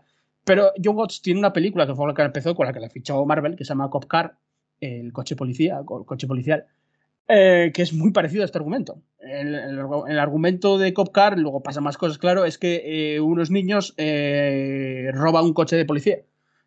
Cogen un coche de policía y se pierden por ahí con él y luego pues viven aventuras, por así decirlo. Bueno, hay tiroteos y no sé qué con, ese coche de policía. Eh, a mí me recuerdo mucho, eh, porque la hace John Watts y al final estos son unos niños en una nave, eh, pues una cosa parecida, ¿no? Digamos, en, dos vehículos de autoridad, solo, solos unos niños, porque también se dijo que los niños, por lo que sea, se quedan solos en la tripulación, etcétera, y tienen que volver a casa, una cosa así parecida, porque también se dijo que igual era un poco parecido a las aventuras de Amblin, como que tienes que volver a casa, en los años, los años 80 se hacían mucho estas cosas y, y, vives aventuras de por el medio, ¿no? Tampoco Espere. no hay mucha más información de ello. Esperemos que no sea una nave policía, tío. Bueno, no, no, no lo sé, no creo, no creo. Pero bueno, similitud hay en que él ya funcionó con, con películas eh, presentadas con niños eh, en un vehículo. Entonces, tú, bueno, eh, no le lo mola sé. el tema, el tema Sí. le mola. No lo sé si va por ahí los tiros, no. La película funcionó muy bien para la crítica y de ahí Marvel lo fichó para. Bueno, Sony, Sony y Marvel lo ficharon para a raíz de esa película, una película independiente con Kevin Bacon. Es lo único conocido de esa película. Eh, bueno, nada, no sé, si queréis decir, comentamos algo entre todos, ¿vale? Para no ir uno por uno y luego pasamos a Luis, que ya lo vi por ahí. Eh, Luis, que ha llegado ahora mismo de, corriendo para el Luis, que estuvo en, en el reportero en, en, la Star Wars Celebration. Así que si podemos hablar con él, hablamos con él, claro que sí. Eh, así que nada, mmm, los demás, si queréis comentar algo de esto de, de Skeleton Crew. Yo, yo quería preguntar si esta serie es la que decían que iba a ser rollo Stranger Things, ¿es esta? Sí, sí, yo creo que sí. Sí, sí, sí eso, eso decían. Eh, decían que sí, que, que, iba a ser eh, Stranger Things en el espacio con niños en, eh, viviendo aventuras en el espacio, pero no hay nada más. Pues claro. de, decir, de decir poco, tío, en plan, mm. vamos a ver lo que, lo que se viene. Yo, el actor es un actor que a mí me encanta, me gusta un montón, sobre todo en el papel que tiene en Sherlock Holmes con el Robert Downey Jr., a mí esa peli me, me gusta un montón. Y, y, que nada, yo solamente con ver ese título, tío, yo me imaginaba que iba a ir algo por los piratas, tío. Es lo más obvio, pero me apetecía como algo de piratas, tío. Y yo digo, como sea algo así de. de como de como ya, como ya hemos visto los mandalorianos, pues ve algo como de contrabandistas, tío. De piratas eso, puede tirar perfectamente. Por al, al, al, al, beber de películas de los, de los 80 puede tirar de piratas, tipo los Goonies y tipo algo así. Puede tirar perfectamente por ahí, ¿eh? que no lo, no lo sabemos. Pero... Claro, el tema es que esta serie, creo, no sé si es la única, pero de la Celebration es, es no dijeron nada de la trama. O sea, tampoco es que conozcamos nada más allá del reparto, el, el director y el logo. Y un poco la definición de qué va a ir. ¿sabes? O sea, no se sabe mucho. Eh, no sé, Randy, si quieres comentar algo antes de dar paso a Luis. No, yo, yo sobre eh, Skeleton Crew simplemente decir que, que, ya tengo ganas de ver alguna cosilla. O sea, es que realmente no, no sabemos nada más que el título y, y, el, y el actor principal. Entonces, sí, sí. Eh, pues a mí claro. me, me, alegra que anuncien cosas nuevas, pero claro, hasta que no nos digan alguna cosilla más, salvo eso que habéis mencionado, de, de las películas eh, de este tipo, pues es que mmm, yo sin más, yo, yo, estoy expectante. O sea, yo quiero ver bueno, quiero ver, quiero leer alguna, alguna sinopsis un poco más detallada, alguna cosilla, alguna declaración un poco más Sí. eh, oficial y, y Ah. cuando sepamos alguna cosa más, pues eh, ya lo veremos. Sé, extrañó que mí, a mí fuera- me parece una buena noticia. Me extrañó que fuera para Sí. 2023, yo supongo, presupongo que será la última de 2023, porque el acólito Sí, está es también con rodaje y, y va a depender todo, ya os lo digo yo, de la agenda de Jude Law, que no debe ser una agenda sencillita. Eh, Sí, sí, entonces, claro, no sé cuándo podrán rodar porque va a depender seguro, fijo, de la agenda de Jude Law. Entonces, eh, eso se puede mirar en IMDB y por ahí, eh, dependiendo de los rodajes que tenga en cada época Jude Law, eh, la verdad. Bueno, Oye, ¿y, no, ¿Y no os parece raro que, que el acólito eh, Mm. no haya aparecido en Sí, toda la. Celebration? Yo es lo único que eché de menos, la verdad. No, no me pareció raro que no, que no apareciera. Se- se- siempre se, dije, se dijo, se rumoreaba que el estreno iba a ser para verano 2023, julio, agosto, Ujú. septiembre, por ahí, de 2023. Y me extrañó que al menos no tuviera un panel, aunque no mostraran trailers ni nada, pero al menos tuvieran una presentación o algo. No lo sé si es que están rodándose ya y no y prefieren no tal, o que también puede haber un posible retraso.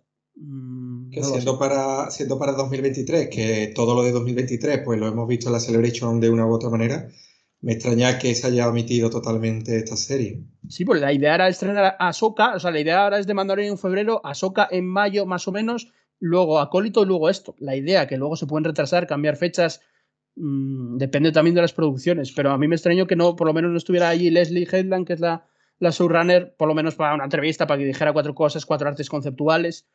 Eh, pero igual es que están ocupados mismamente con, con el rodaje que, según habían dicho, o ya empezó o estaba a punto. No no lo sé. Pero bueno, viendo el calendario que, que hay de aquí hasta marzo del año que viene, yo creo que tampoco, tampoco hace falta. No, no, claro. Ellos además rellenan huecos con series de animación. Eso es cierto, eh, es lógico para, para la parrilla. O sea, rellenan huecos si falta algo entre una, una no requiere tanto eh, rodaje, aunque requiere animación de por sí, lo van rellenando huecos, que está bien, es lo que hacen todas las plataformas. Eh, vamos con Luis. Eh, Luis estuvo en la Celebration, como antes di- dijimos antes, de reportero de primera gama. Bueno, eh, todos vosotros ya me escuchasteis, pero el propio Luis no me escuchó. Y, y bueno, es que Luis, ¿cómo fue estar en la Celebration además de reportero a Faragua, cosa que agradecemos eternamente, como antes hemos dicho? Bueno, pues ¿qué tal? Vengo literalmente bajándome del avión, porque sí estuvo, estuvo bien complicado. Se retrasó el vuelo de regreso y, y luego no había espacio para desembarcar y bueno, fue complicado y toda la noche viajando, pero pues me parece que la emoción pudo, pudo aguantar todo esto sin, sin ningún problema y, con mucho gusto les, les platico todo lo que pues, todo lo que yo pude ver pues pues primero creo que lo más lo más importante pues entré con pues, con muchas expectativas con mucha mucha emoción al evento. Ya había ido otras tres veces eh, pero este evento yo lo notaba diferente. Para mí fue para mí fue diferente en muy buena parte porque sabía que lo que yo iba a ver, las fotos que yo iba a tomar, los videos, lo que yo lograra captar, ya no iba a ser solamente para mi recuerdo, para mi Facebook, para mis amigos, sino ahora también iba a ser para, para reportarlo en, las cuentas de la fragua y compartirlo con ustedes. Y, creo que eso lo hacía especial, eso lo hacía muy, muy, muy diferente. Y de alguna forma tengo que reconocer que sentía mucho compromiso de dar información pues de primera mano y, y- e información correcta, ¿no? O sea, y con la salvedad de pues de que no iba a haber repetición y que si había entendido lo que habían dicho en inglés a la primera, pues perfecto, y si no, pues tendría que, que, que- decirlo de la mejor manera para no, no dar algo erróneo, ¿no? Porque pues nos debemos también de, de ser muy cautos en lo que decimos y, y eso había, e- e- eso le ponía nervio, ¿no? Eh, les cuento cómo fue una, pequeña aventura para poder entrar a los paneles. Se los conté a ustedes por, por el chat de la fragua. Eh, pues llegamos, llegamos mi, mi esposa y yo, eh, por una puerta que además no tenía una, una fila tan larga. O sea, fue raro porque llegué, el evento empezaba a las 10 de la mañana y estuvimos ahí como 9.20, 9 y media. y pudimos entrar en una fila muy cortita, donde revisaban tus cosas, que no trajeras algo, algo prohibido y entrabas. Entonces logramos entrar muy rápido y estábamos ya en, eh, en el centro de convenciones y estuvimos merodeando, curioseando nada más porque todavía no había, abrían la sala principal de expositores. Pero nos llamó la atención que había una, una fila, es así, bastante, bastante larga, para poder entrar al, al, panel de, de, de, Lucasfilm, que ese era, pues era el, el estelar. Entonces, pues yo con la idea de cuando empieza a entrar la gente, que fue como a las quizá 10 de la mañana, 10 para las 10, eh, empezó a entrar la gente y, y, yo quería captar pues esas caras de, de, de, la gente que entraba y empecé a grabar, a grabar, a grabar así. La entrada me puse casi al, en la puerta de acceso y cuando me di cuenta al querer grabar pues ya estaba adentro.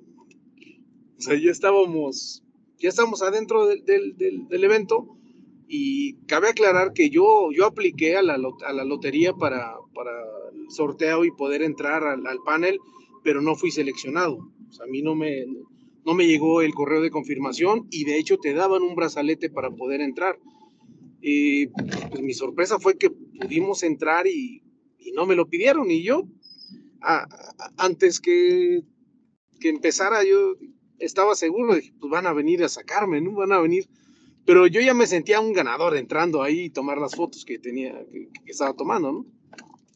Pues llegaron las 11, llegó las 11 de la mañana y pues no nos sacaron. Ahí fue cuando yo dije, no, no lo puedo creer.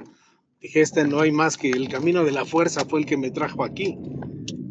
Y pues vaya, de ahí empecé a, reportarles a ustedes todo lo que yo veía, eh, la entrada de Iwan McGregor, de Hayden Christensen, eh, la presentación eh, pues de todo el cast de, Obi-Wan, Kathleen Kennedy, que de verdad yo, yo es una opinión muy, muy personal. Yo ignoro por qué le tiran tanto hate cuando la señora se le ve y lo que yo pude notar ahí de, de primera mano, es que la señora respira Star Wars, la señora tiene una, una un amor y un, un, una dedicación por, por el detalle en Star Wars que probablemente ni el mismo Lucas hubiera podido tener a estas alturas. Entonces, eh, eso me sorprendió, me sorprendió bastante. Y pues vaya, fue, fue avanzando, el, avanzando el evento. Eh, yo estaba realmente en otro, en otro nivel y creo que en, en, el grupo de WhatsApp se los, se los pude ir eh, dejando saber. Eh, estaba yo realmente emocionado, nunca me lo imaginé, nunca pensé estar ahí en la misma sala, eh, porque además empezó con, con, con Duel of Fates, un, un coro en vivo, una orquesta en vivo y no, o sea, eso si no te eriza la piel, pues no sé de qué estás hecho. Tendrías que ser eh, Pinocho, que solamente así no podrías sentir esa emoción. Eh, de ahí, la verdad, ya estaba yo totalmente desarmado. O sea, todo lo que cayera era emocionante. Todo lo que fuera de ahí en adelante era, era ya magia, la verdad. Entonces, eh, pues vaya, me parece que, que, sí dejó la, la, vara bastante alta para los demás paneles, este, sobre todo el de Obi-Wan, creo que era el más esperado por, por todos los fans, por nosotros también en la fragua, me parece, excepto Inma, que ella seguramente deseaba más el de Bad Batch que el de que cualquier otro, pero todos los demás moríamos por saber cosas de, Obi-Wan y pues al fin, todos esperábamos que, que después de, presentar, de, de, que hablara Hayden, Iwan McGregor, que hablara la, la, la, mayoría de los, de los participantes, pensamos que iban a, a soltar el, el, los capítulos. Y pues no, nos dijeron que no, que, que tenía que ser al, que al final del día, este, que con el brazalete que con ese podíamos entrar. Entonces dije, ching, creo que la, creo que la buena suerte del día se acabó, ¿no? Ya dije, bueno, hasta aquí, pues la verdad es que yo me daba por, por bien servido. Empezaron los otros, los otros paneles, las otras presentaciones. Eh, nos, yo pensé que iban a, soltar ahí el, el tráiler de Ahsoka o algo más y, y fue muy escueto, fue muy simple, pero pues bueno, ya no lo tenían reservado para otro día. Eh, sí me sorprendió, el, ahorita lo escuchaba hablar de, de, Skeleton, eh, sí me sorprendió porque realmente no dijeron nada, o sea, no, no hubo más que iba a ser de Law, que no iba a ser para niños, y tan tan, o sea, de hecho, no aceptaron cuestionamientos de nada, ni hubo cuestionamiento de nada, o sea, todo, todo se quedó en la, imaginación, todo, todo, todo quedó ahí. Eh, Andor, pues bueno, Andor también creo que sorprendió a, muchos. El, el tráiler, nos, sorprendió a, a varios. Eh, ahí pues, ya por ahí también está circulando el video cuando le grito a Diego Luna y, y, sentí casi como si me hubiera visto a los ojos Diego Luna y me hubiera dicho, lo sé muchacho, lo sé. Realmente me, me dejó, me dejó muy, muy emocionado, además por, por ser mexicano también, eh, por ver lo que, ha, lo que ha logrado y además pues por, estar en una producción de, primer nivel, pues la verdad es que no es, no es poca cosa. La, presentación del, de todo el, reparto, pues vaya, también nos, nos dejó con el, con el, corazón, pero a reventar. Eh, vaya, eso es, eso es en cuanto a los, los paneles así de manera, de manera general. Y pues bueno, mi, mi experiencia, en, a, a, diferencia de otros, de otros Celebration, pues yo noté este muy, pues vaya, yo no sé si porque la, la pandemia pues nos había, había estado posponiendo el, el, evento, pero yo lo sentí muy emotivo en, en general. Eh, la gente tenía una vibra muy especial, no hay diferencias, no hay colores, no hay razas, no hay eh, nacionalidades, todos vamos a lo mismo y se nota.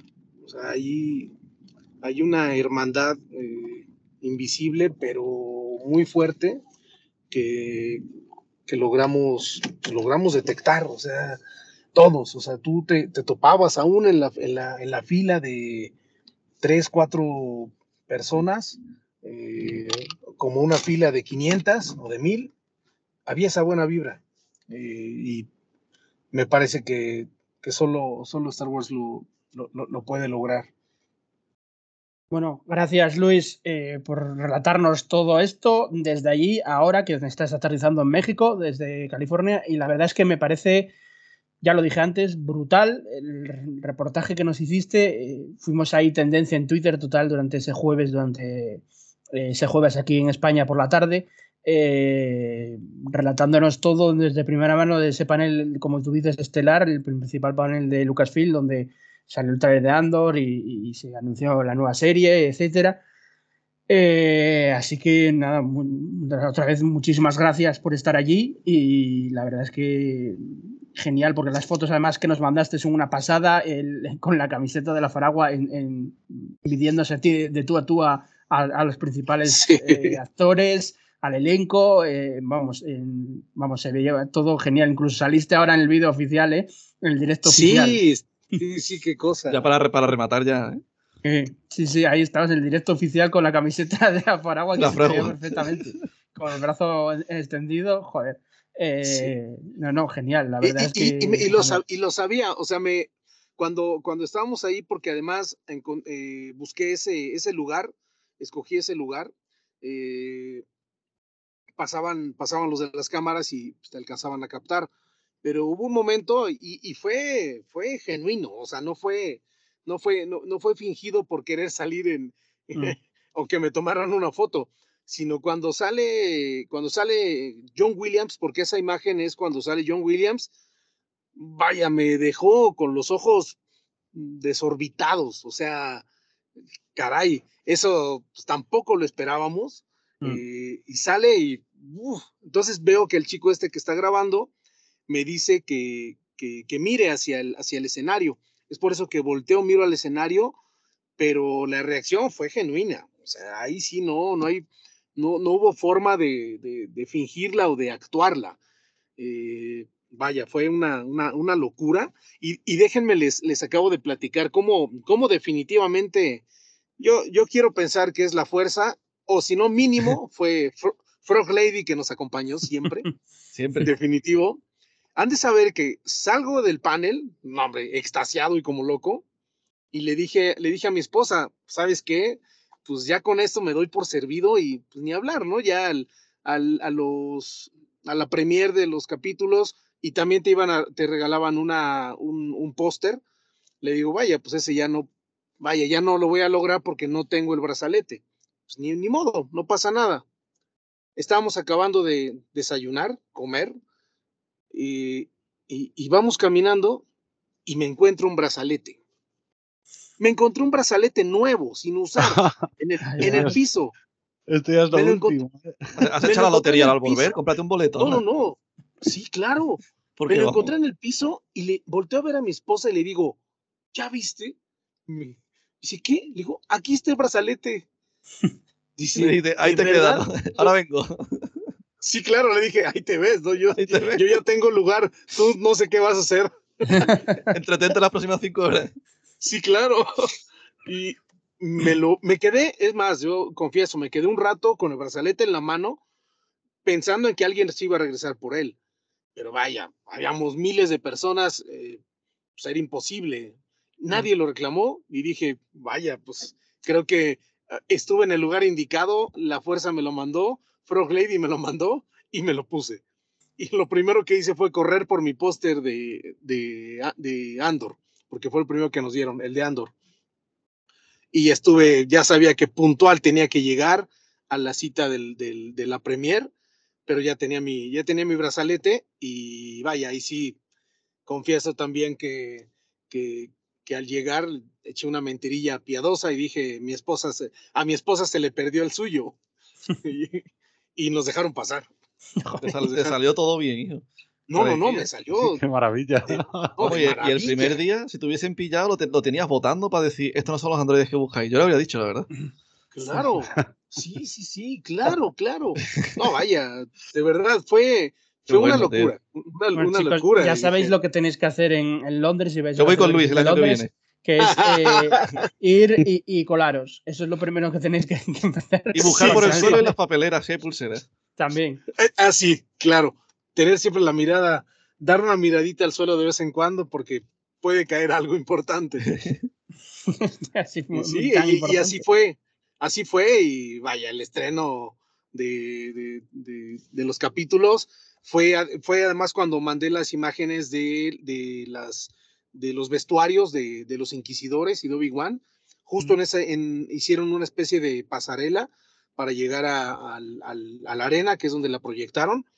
Y no, pues ya, ahí sí, sí me formé un, un rato, pero de verdad, no se sentía, no, no era cansado. A pesar de que ya había pasado todo el evento, no era cansado. ¿eh? La emoción te, te hace sacar energía de, de no sé dónde. ¿eh? Una locura, una locura. No nos merecemos a la Kathleen Kennedy, eh, te lo digo. eh. No, Sí, sí. no, no, no. Es, es e- en serio, yo veo cada, cada cuenta, cada cosa que, que, le dicen, pero caray, la señora nos está dando lo que más nos gusta. O sea, es como si, acá y les voy a poner un ejemplo muy tropicalizado de México. Es como si aquí tenemos en la esquina una taquería que es muy buena, pero cerró muchos años. Llega una persona y nada más nos quedó el, el recuerdo que comíamos unos tacos muy buenos ahí. Llega otra persona, abre la taquería, pues con un buen sabor, con productos nuevos. Ahora ya vende, vaya, vende postres también. y son buenos. ¿Y por qué? ¿Por qué quiere? Y nos está dando además, o sea, nos los está dando y, tiene variedad y tiene surtido y hay para todos. ¿Por qué nos enojaríamos si nos está dando lo que más nos gusta? Vaya, yo no lo entiendo, no lo entiendo de verdad. Eh, creo también que lo- muchos de los, de los haters eh, deberían de darse una vuelta en un evento como este y se darían cuenta que no hay tal, tal odio. Eh, yo le, le comentaba en el, en el Twitter a, a Randir que, que el personaje de, de- Rose, de Rose Tico, de Kelly Mary, Sí, eh, agotó, sus, agotó sus entradas para los autógrafos y las fotos. sí, sí. Vaya, no, no, no, un personaje que en México, en Colombia, en España, le han tirado, vaya, con la pala de enfrente, con lo que sea, y es, es un personaje querido, es un personaje a la que, la que tuvo mucho, mucha aceptación, mucho éxito de parte de los, de los que realmente disfrutamos Star Wars. Te puede gustar o no te puede gustar, pero lo que no creo que sea válido es tirarle mala caña. Eso no. Bueno, eh, si os parece, vamos a, a continuar, eh, bueno, comentando un poco las novedades de la Celebration. Eh, bueno, Luis, darte las gracias otra vez por todo este reportaje que nos has Yo- hecho. Nunca te podremos dar las gracias lo suficiente, yo creo. ¿eh? Sí, yo ya, yo ya las di cinco o seis veces en este podcast, así que interrumpa, pero- imagínate. Eh, Pero es que, si, si me permitís dos segundos, o sea, es que me parece absolutamente brutal. Ya no solo que hayas disfrutado allí, porque yo, obviamente, pues, simplemente estar allí tiene que ser un disfrute absoluto, tiene que ser un, un gozo total, viendo a la gente haciendo cosplay, viendo los paneles eh, y todo eso. No sé cómo, cómo llevarías a lo mejor el, el tema de que no retransmitieran absolutamente todo, ni siquiera ahí dentro. Es decir, porque entiendo que hay cosas que, que no viste tampoco, igual que, que muchos de nosotros cuando, cuando cortaban la retransmisión, ¿no? Así es, así es. eh, de hecho, eh, a, a comparación de otros, de otros cele- eh, Celebration, por ejemplo, el, el anterior, el de, creo que fue el de Chicago, si no mal Mm. recuerdo, este, estaba eh, parte de, de los, de los paneles, los, los transmitían en una pantalla en vivo, Sí. todo el tiempo, todos sí. los eventos, o a- a- habían en algunas otras salas, había, había eventos y los, tra- y los transmitían. Eh, yo creo que quisieron guardar esa, e- e- esa exclusividad, si se le puede llamar así, porque, vaya, cuando salían lo- lo- los trailers, cuando salían videos, avances dentro de la, dentro de la arena, tenías eh, a los guardias, pero atentos de que no estuvieras grabando. Eh, y sí te, te lo decían, o sea, te lo decían, no, no puedes grabar, eh, podías tomar fotos mientras no estuviera algo, vaya, algo exclusivo, ¿no? Aunque ellos lo subieran, aunque el, el, el, el tráiler lo subieran a los 10 segundos o al momento, pero en ese momento guardaban, eh, pretendían que, que guardáramos esa secrecía, ¿no? Que quedara ese... Yo, yo, yo digo que lo que pretendían era guardar esa, esa información para que nos sintiéramos los que estábamos viéndolo ahí, pues vaya, que estábamos eh, recibiendo algo, pues algo como fanáticos en exclusiva. Yo lo sentí así. Sí, un poco privilegiados, ¿no? Qué guay. Mm, qué así guay. es. Bueno, genial, la verdad. eh, es que no se puede decir mucho más. Es, es la leche. Eh, tener además a alguien allí fue todo un privilegio y, y bueno, enhorabuena por, por todo, tanto por estar allí como por el, por el trato. Yo lo que decía Randir también, yo es que si llego a estar allí o estar en Londres, es que yo no podría hacer lo que hiciste tú, Luis, de estar transmitiendo tanto por el móvil porque al final me quedaría mirando eh, yo con, con mi propia experiencia y, y acabaría por retrasar el, el envío, pero es que tú lo hiciste perfecto, como si fuera eh, el, el noticiario, ¿sabes? Leandro nos manda la foto de la cola, ya está, y ya da las gracias. ¿eh? Sí, sí, yo daría. Ah. A ver, fotos las mandaría. Yo mandaría fotos y vídeos, pero sería después, ¿sabes? O sea, eh, a la vez me resultaría muy difícil. Ya no hago fotos casi de viajes, imagínate hacerlo así en directo, me, vamos, no podría. Así que enhorabuena, Luis. Eh, si quieres que seguimos comentando muy poco por encima los- las novedades de la Celebration, eh, de las Leaf Action solo nos queda comentar eh, Ahsoka, la serie de Ahsoka, que han mostrado un, bueno, un pequeñito avance muy pequeño eh, de, de la serie, porque está en este momento en rodaje, está en pleno rodaje ahora mismo.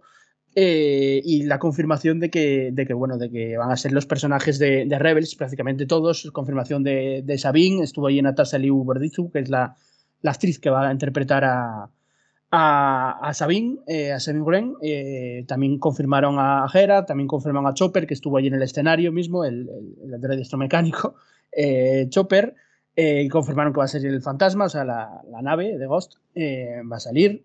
Eh, varias confirmaciones y dentro del, pequeñísimo avance que salió, pues bueno, vemos a Jera de espaldas, entra en una sala, vemos a Soka como es lógico, y vemos a Sabine ver el. a Sabine Lifaction, o sea, la actriz, ver el mural, el mural típico del final de, de Rebels, ¿no? Eh, confirmado que va a ser una secuela mm, de Rebels, eh, pero en Lifaction.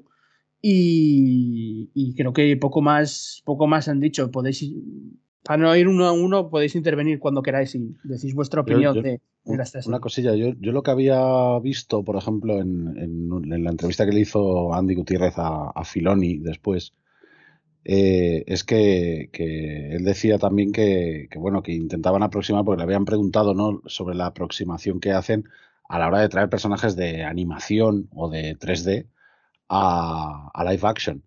Y Filoni decía que, que principalmente si, si, había algún cambio, ¿vale? Esto lo quiero aclarar ya desde el principio porque e, es que estoy seguro de que en cuanto veamos eh, a lo mejor a Sabine de frente y no sea exactamente igual o no tenga el, el color pelo, del no pelo es ese color, lo tiene muy largo, está muy corto. Yo creo que, yo creo que va a haber muchas quejas y, y creo que hay que comprender lo que sí. dice Filoni. Filoni decía que, que eh, una de las cosas de traer a los personajes a live action es que eh, hay cosas que hay que cambiar sí o sí. O sea, sí o sí, uh, aunque solamente sea por, por, porque el actor esté a gusto. Sí, claro. O sea, hay, hay momentos en los que o sea, tú es le que pones. Es sentido común eso, ¿no? Yo no entiendo no, no, que la claro, gente claro, lo entienda, pero... Es sentido común, pero es, es, lo que dices. Hay mucha gente que parece que no lo entiende y, sí. y que o es exactamente igual o, o, hay, o hay un problema. O, hay un problema además de, de, literalmente de continuidad, ¿no? Pero vamos, el casting hay que darle un ¿Cómo, ¿cómo pasó, cómo pasó con Cat, con Cat Bane? con mm. Bane, con Ahsoka con los Montrals, con, con el Gran Inquisidor al principio, antes de verlo en, en, la serie, que después cuando lo vimos en la serie, efectivamente eh, se parece mucho más que a, a su versión animada que, que lo que inicialmente de, de, lo que inicialmente se quejaba la gente. Pues aquí decía Filoni lo mismo. Primero que dudaba mucho en, en poner a según qué personajes porque no querían eh, que, que, desvirtuarlos, ¿no? Un poco, o, que la gente pensara que, que, los estaban desvirtuando a propósito. Pero es que los cambios son necesarios, pues yo qué sé, te ponen una prótesis y, oye, la prótesis te sienta bien, eh, te sientes cómodo, te hace daño. O sea, tú imagínate mmm, ponerle la prótesis en la cabeza al gran inquisidor y que la prótesis le apriete el cráneo al hombre hasta el punto de provocar pero el dolor de cabeza. Nosotros pues, solo vemos unos minutos no de metraje, pero es que esa persona con el, el rodaje está 10 o 12 horas al claro. día, sí, igual. Nosotros solo vemos unos claro, minutos, claro. pero igual se pasa 10 o 12 horas al día durante semanas. Entonces, claro, es que es lógico. Entonces, yo quería clarificar primero eso. Luego, mm, obviamente, tenemos una secuela de Rebels directa. Es una secuela de Rebels directa en live action. El propio Filoni dijo: ¿Queréis saber dónde está Ezra? Yo lo sé. es decir, que lo tienen todo pensado ya, lo tienen todo planteado. Y vamos, yo no puedo estar más emocionado o sea, ya, ya, es que en cuanto vi a esa era de espaldas, aunque fuera en el, en el vídeo ese que se filtró, o sea, yo estaba diciendo, pero bueno, pero, pero, pero ¿hacia dónde vamos? Esto es la, la, puñetera leche. Es que, es que van a salir o sea, todos, al final es eso, es una secuela de Rebels, entonces es como si fuera animación, sí. pero en live action, entonces la es primera vez, que van a ser todos. La primera vez siempre te va a chocar, tío. Ni para bueno ni para mal te va a chocar, porque son tantas horas que claro. le has echado en la serie que verlo de repente con Ahsoka también pasó. Tú lo ves ahí, hostia, que está ahí, te choca. Tú dices, uff, no sé qué, porque es que es inevitable que, que pase. Sí, yo, por ejemplo, con Ahsoka, es que desde el, igual tampoco era muy fan yo de Ahsoka ni nada, pero bueno, me vi como todo el mundo las series de animación y algunos episodios más de una vez.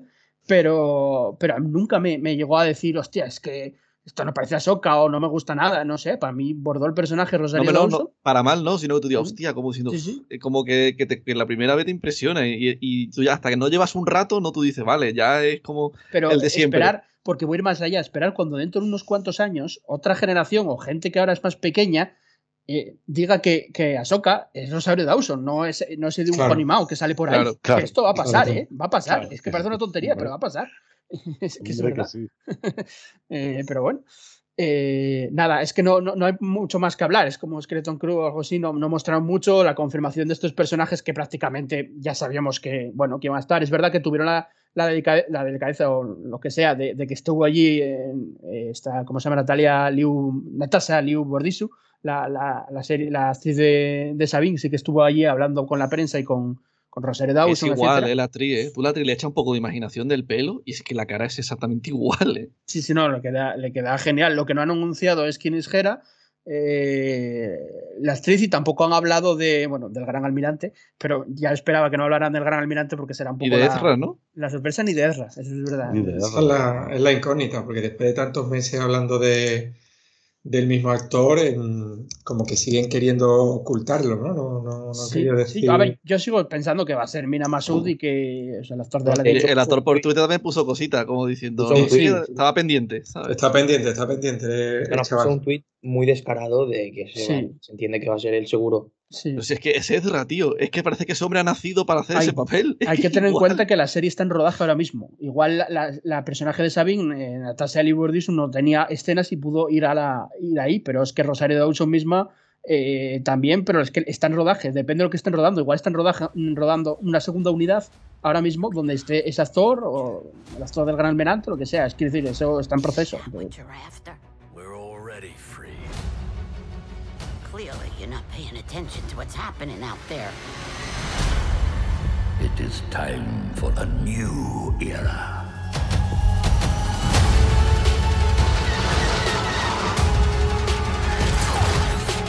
There are others out there who need our help.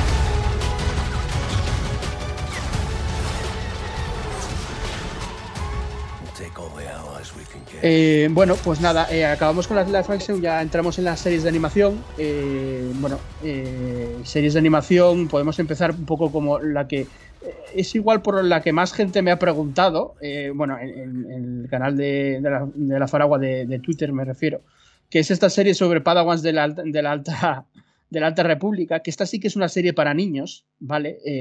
porque, bueno, se llama Young Jedi Adventures, eh, y esta sí que es una serie para niños de verdad, o sea, quiere decir, está centrada, de hecho se va a estrenar en Disney Junior, etc.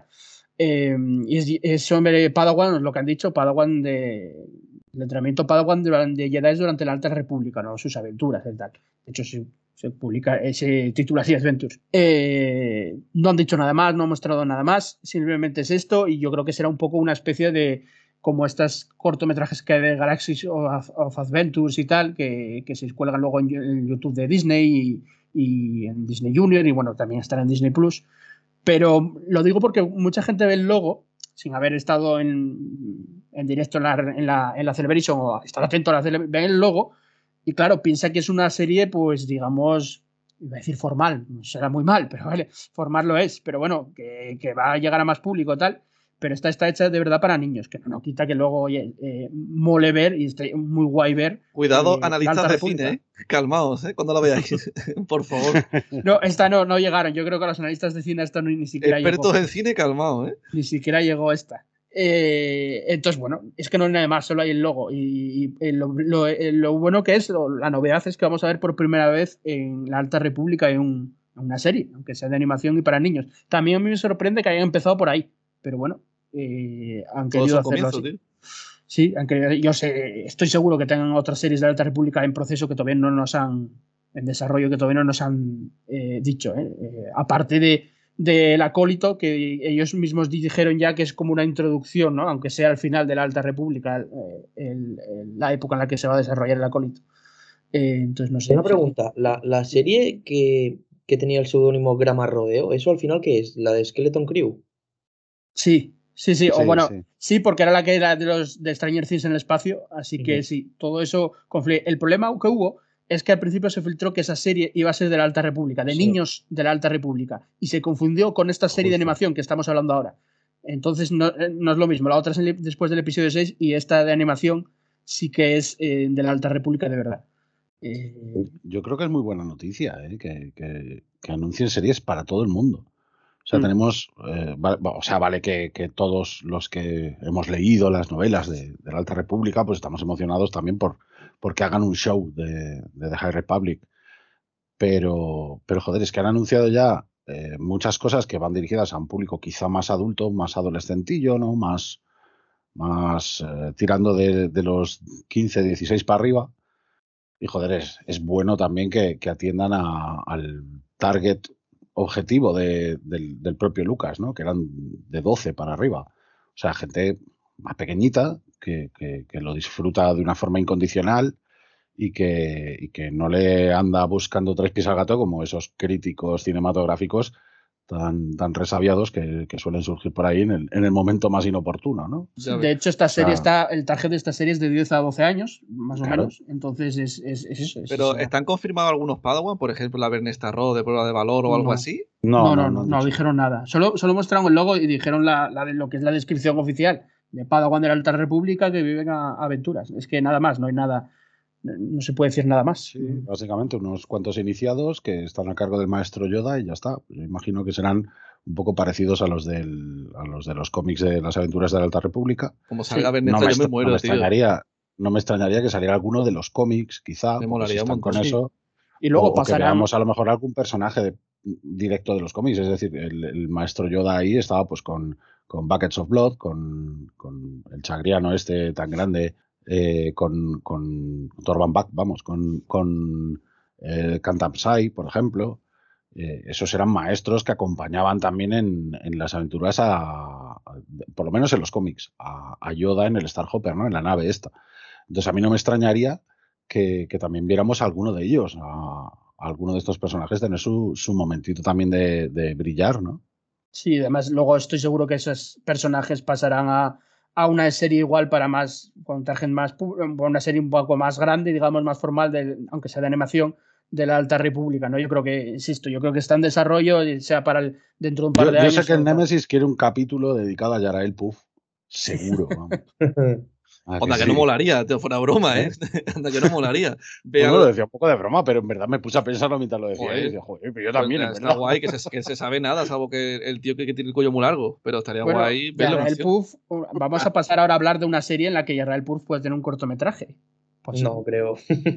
Pero puede, por, por poder. Vamos, de Yadel nadie, nadie apostaría aquí. Y es un personaje de la Alta República que también está en, en las precuelas. Eh, sí. Así que mmm, poder, poder, podría, no, no creo, pero poder podría, igual que. Murió de una forma dura al pobrecito, pero bueno, el tío vivió un montón. eh, es la serie la que vamos a hablar ahora, es la serie de Tales of the Jedi, que es otra serie de cortometrajes de animación. También hay que poner en mayúsculas cortometrajes porque también me preguntó mucha gente en Twitter y tal. Al final, eh, bueno, que hay gente que luego se lleva un chasco cuando vean que, las, que los episodios duran eh, pues 10 minutos. 5, 10 o 6 minutos. Entonces, bueno, son una antología de cortometrajes de, de animación sobre los Jedi de las precuelas. Esto ya se había filtrado, de Tales of the Jedi, hace tiempo que se había filtrado el logo y que había una serie, casi seguro que era de animación. Lo único que, bueno, que se esperaba que igual los Jedi fueran de más épocas, los rumores eran que de todas las épocas y ahora se han centrado solo en las precuelas, al menos de momento. Se va a estrenar en otoño, ¿vale? En otoño, este otoño, pues suponemos que entre septiembre y octubre se estrenarán. Yo creo que también se va a estrenar el mismo día, porque son cortometrajes, igual que Visions, eh, yo creo que va a caer el mismo día. Y de esta sí que he mostrado algo, porque sí que he mostrado bastante arte conceptual eh, de la serie. Eh, y de bueno. Maneras, yo, yo, creo que han mostrado solo dos capítulos, o sea, de Dooku y, y Qui-Gon. Y, sí, pero en varias fases. O sea, y, el de, ser, y, el de, Ahsoka, ¿no? Sí, dos historias, pero deben ser más de dos capítulos, porque cada uno tiene tres. No estoy seguro, ¿eh? Yo, yo, no, salen, yo, no, apostaría seis, por ello. ¿eh? Son salen diferentes edades, ¿eh? En los, en, aquí. O sea, no, por pero, ejemplo, pero, que salgan diferentes edades no quiere decir que no pueda ser el mismo capítulo, ¿eh? No, pero decir, yo, lo, es un yo lo que he leído, grande de, de lo cosas, que he leído no sé. bueno, también, pero yo lo que he leído es que, por ejemplo, eh, Ahsoka tiene tres cortometrajes sí. centrados en ellas y cada uno es de una edad distinta. Eh, entonces, por eso lo digo, pero bueno, también es verdad que luego igual los, los pueden mezclar los tres. Eh, no, yo, yo, creo que era eh, Ahsoka 3 y Dooku 2, me parece haber leído, pero nada confirmado. Sí, Entonces bueno, queda uno. Entonces queda uno. Sí. Entonces no son cortometrajes de varios Jedi, son de, de Ahsoka y de. No, de pero es que, es que eh, tienen más. O sea, eh, los cortometrajes creo que eran seis, pero va a haber más. O sea, no, no son de, solo ¿De seis. no había algo o era mentira? Sí, ya es, no, que, no, no, es, que es la que queda. Sale, sí, sale sí. en el tráiler, sale en el tráiler y... Y Mace Windu y... Claro, es que en el tráiler se ven varios Jedi y entonces hubo un tuit por ahí que decía, simplemente nombraba a los Jedi que salían en el tráiler, en plan Yaden, sí. Dooku y Windu, y, la, y hay gente que interpretó que cada uno de esos personajes iba a tener un corto, pero no necesariamente. Simplemente No, estaban, claro. simplemente estaban nombrando a, lo- a los diferentes Jedi reconocibles del tráiler, pero no quiere decir que cada uno tenga un corto, sino que a lo mejor ya Claro. solamente sale en, en el corto de otro personaje o, o hay Sí. varios, varios Jedi protagonizando el mismo Yo, corto. yo también entendí que va a ser más de seis cortometrajes, aunque no se estrenen todos el- los seis ahora. Quiere decir que hay más en, en desarrollo. Pero claro, tampoco es que no tenemos confirmación de nada. Lo único que nos han mostrado son ese, Claro. ese tráiler pirata. Eh, bueno, pirata para Yo es nosotros. que si- siguiendo la, la sinopsis que, que ellos nos han dado, Mm. o sea, se supone, o entiendo, yo por lo menos entendí, a lo mejor estoy equivocado, desde luego, pero yo por lo menos entendí que cada uno iba a tener, ah, o sea, iba, Sí. iba a ser un protagonista de, de algún corto. Sí, porque- Protagonista me refiero, Si no, serían solo Ahsoka yo- y, y Dooku. Que es, yo creo que Claro, Ahsoka y o Dooku sea- nos mostraron porque son de los que qui- quisieron mostrarnos ellos, pero hay más. claro, Eh, pero, pero eso, eso tampoco implica, quizá, y, y en esto ya me voy a tirar un triple, ¿vale? Que ya sabéis que, que de vez en cuando mola tirarse triples. Hemos visto a Dooku y a Ahsoka, y vale que en él puedan salir Windu también, porque salían con, con Mm. el título de Dooku. Yo, yo creo que el de Dooku parece, por lo que han mostrado, y encima si es de corta duración, pues oye, no sé, son elucubraciones, ¿no? Pero parece que han mostrado cómo empieza a estar desapegado de la Orden Jedi. Eh, el de Ahsoka parece que es parte de su entrenamiento y cómo se convierte en una Jedi, e incluso Mm. puede culminar con ese enfrentamiento contra el sexto hermano en Rada, ¿vale? Pero es que para mí, yo creo que solo han mostrado dos, dos, dos cortos de estos. O sea, Sí, para mí. Que luego a lo mejor el tercero es de Luke Skywalker mm, haciendo cualquier mm, barbaridad No, creo que y era solo otro a de lo mejor es de... Sí, no lo sé, sea, es que no lo sé. La sea, descripción oficial es que son solo Jedi de las precuelas, al Sí. menos de momento. Otra Sí. cosa es que lo, lo comentaba Amelia ayer, es que lo- luego haya otra temporada o como o volumen o como lo queréis llamar de Tales of the Jedi, que me parece que es casi seguro, porque estas cosas las suelen hacer así, eh, en los que Sí, ya se amplíen a Jedi de, de otras épocas. Esto yo lo veo muy factible y muy probable que, que llegue a pasar, pero bueno, tampoco vamos a De que abarca un poco todo. Entonces tenemos, tenemos, eh, tenemos posibilidad de que Frog Lady se haga Jedi. No, no, no, no perdamos esa Eh, esperanza. es- eso, eso puede pasar, ¿eh? puede Ah, sí, pasar sí, en... mira, estoy leyendo la- la- lo que ponía en Twitter, la cuenta de Twitter, y dice que, que cada, cada historia tiene a Jedi de, de la era de las precuelas, Sí, sí, efectivamente. sí. Claro. Sí, sí, son O sea solo Jedi de que- las precuelas. O sea que sí, son, son solo Jedi de las precuelas. Eh, O sea que va, a que- salir Oppo Rancisis, tío. Ojalá. La Serpenteando. verdad es que esta serie. Ojalá. A mí por Rancisis verlo en acción me molaría. Porque Pero bueno, hemos a mí- visto a ahí la mí- cola serpenteando un poco. en Pero el es lo que os ya. comentaba offline ayer. A mí lo que me da rabia un poco de eso es de esto, que si tenemos Jedi de las precuelas... eh, No vayan a lo mismo, ¿no? Claro, no- es que me yo. parece redundante lo de lo de Ahsoka o si hay uno de Mace Windu que no lo sé, igual solo sale ahí de fondo o tal, me parece redundante. Lo que pasa que, que sí que creo que lo van a hacer, desgraciadamente para mi opinión, desgraciadamente para mi opinión, creo que lo van a hacer porque a la gente le encanta lo mismo. Pero, Ya, por ejemplo, sí. no, anda que no molaría lo que acabáis de decir, uno de uno solo de Yazde o de Oporracisis o de los 20.000 Jedi que hay en las. Aunque sea solo del consejo, tío, porque en el consejo tú a lo mejor ves a nueva y sentado, pero a lo mejor se lucen dos. Y los otros solo es presencia, ¿sabes? Claro, yo es que de todas maneras tiendo a pensar que todo esto no deja de ser también un ejercicio de, de ensayo y error. Claro. O sea, yo, yo creo que, que- que el hecho de presentar cortos, cortos en plan de, de- o sea, no que sea una serie sobre fábulas de, de los Jedi, sino que sean seis cortos de personajes de, de las precuelas. Vale, pues yo, yo creo o tiendo a pensar que si esto funciona, no, no es desdeñable pensar que, que a partir de ahí hagan más Sí, sí, y a fijo, lo mejor de seguro. otras eras. Eso, eso desde luego, claro. Pero sí que es verdad que yo pensaba que, que, o sea, o, o a lo mejor no, no me quedó tan, tan claro en la mente que, que la descripción no decía lo de las precuelas. Pero No, sí, es que, es antes lo habían de. El rumor era que de todas las sagas, pero la descripción oficial sí, dijeron que solo la precuela. sí. Entonces, Así es, así ahí es. quedó. Pero a ver, son cortometrajes y esto va como Visions. y Tienen, hay que decir que ya lo comentamos en, anteriores podcasts, que han ampliado muchísimo la división de animación en Lucasfilm en general, muchísimo. Como está pasando en todas las plataformas de streaming, para, y no lo digo en forma mala, para rellenar parrilla, pero es lo que hacen. Hay muchísimo ahora de animación, mucho más que hace muchos años.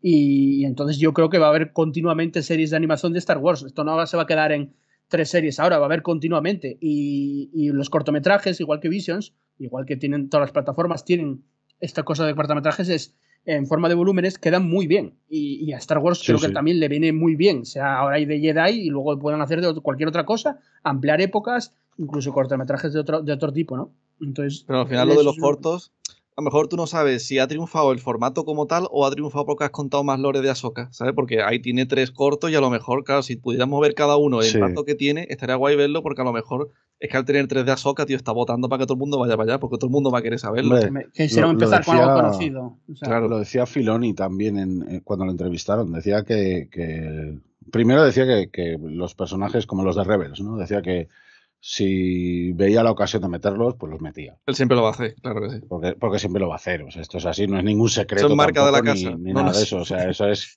joder.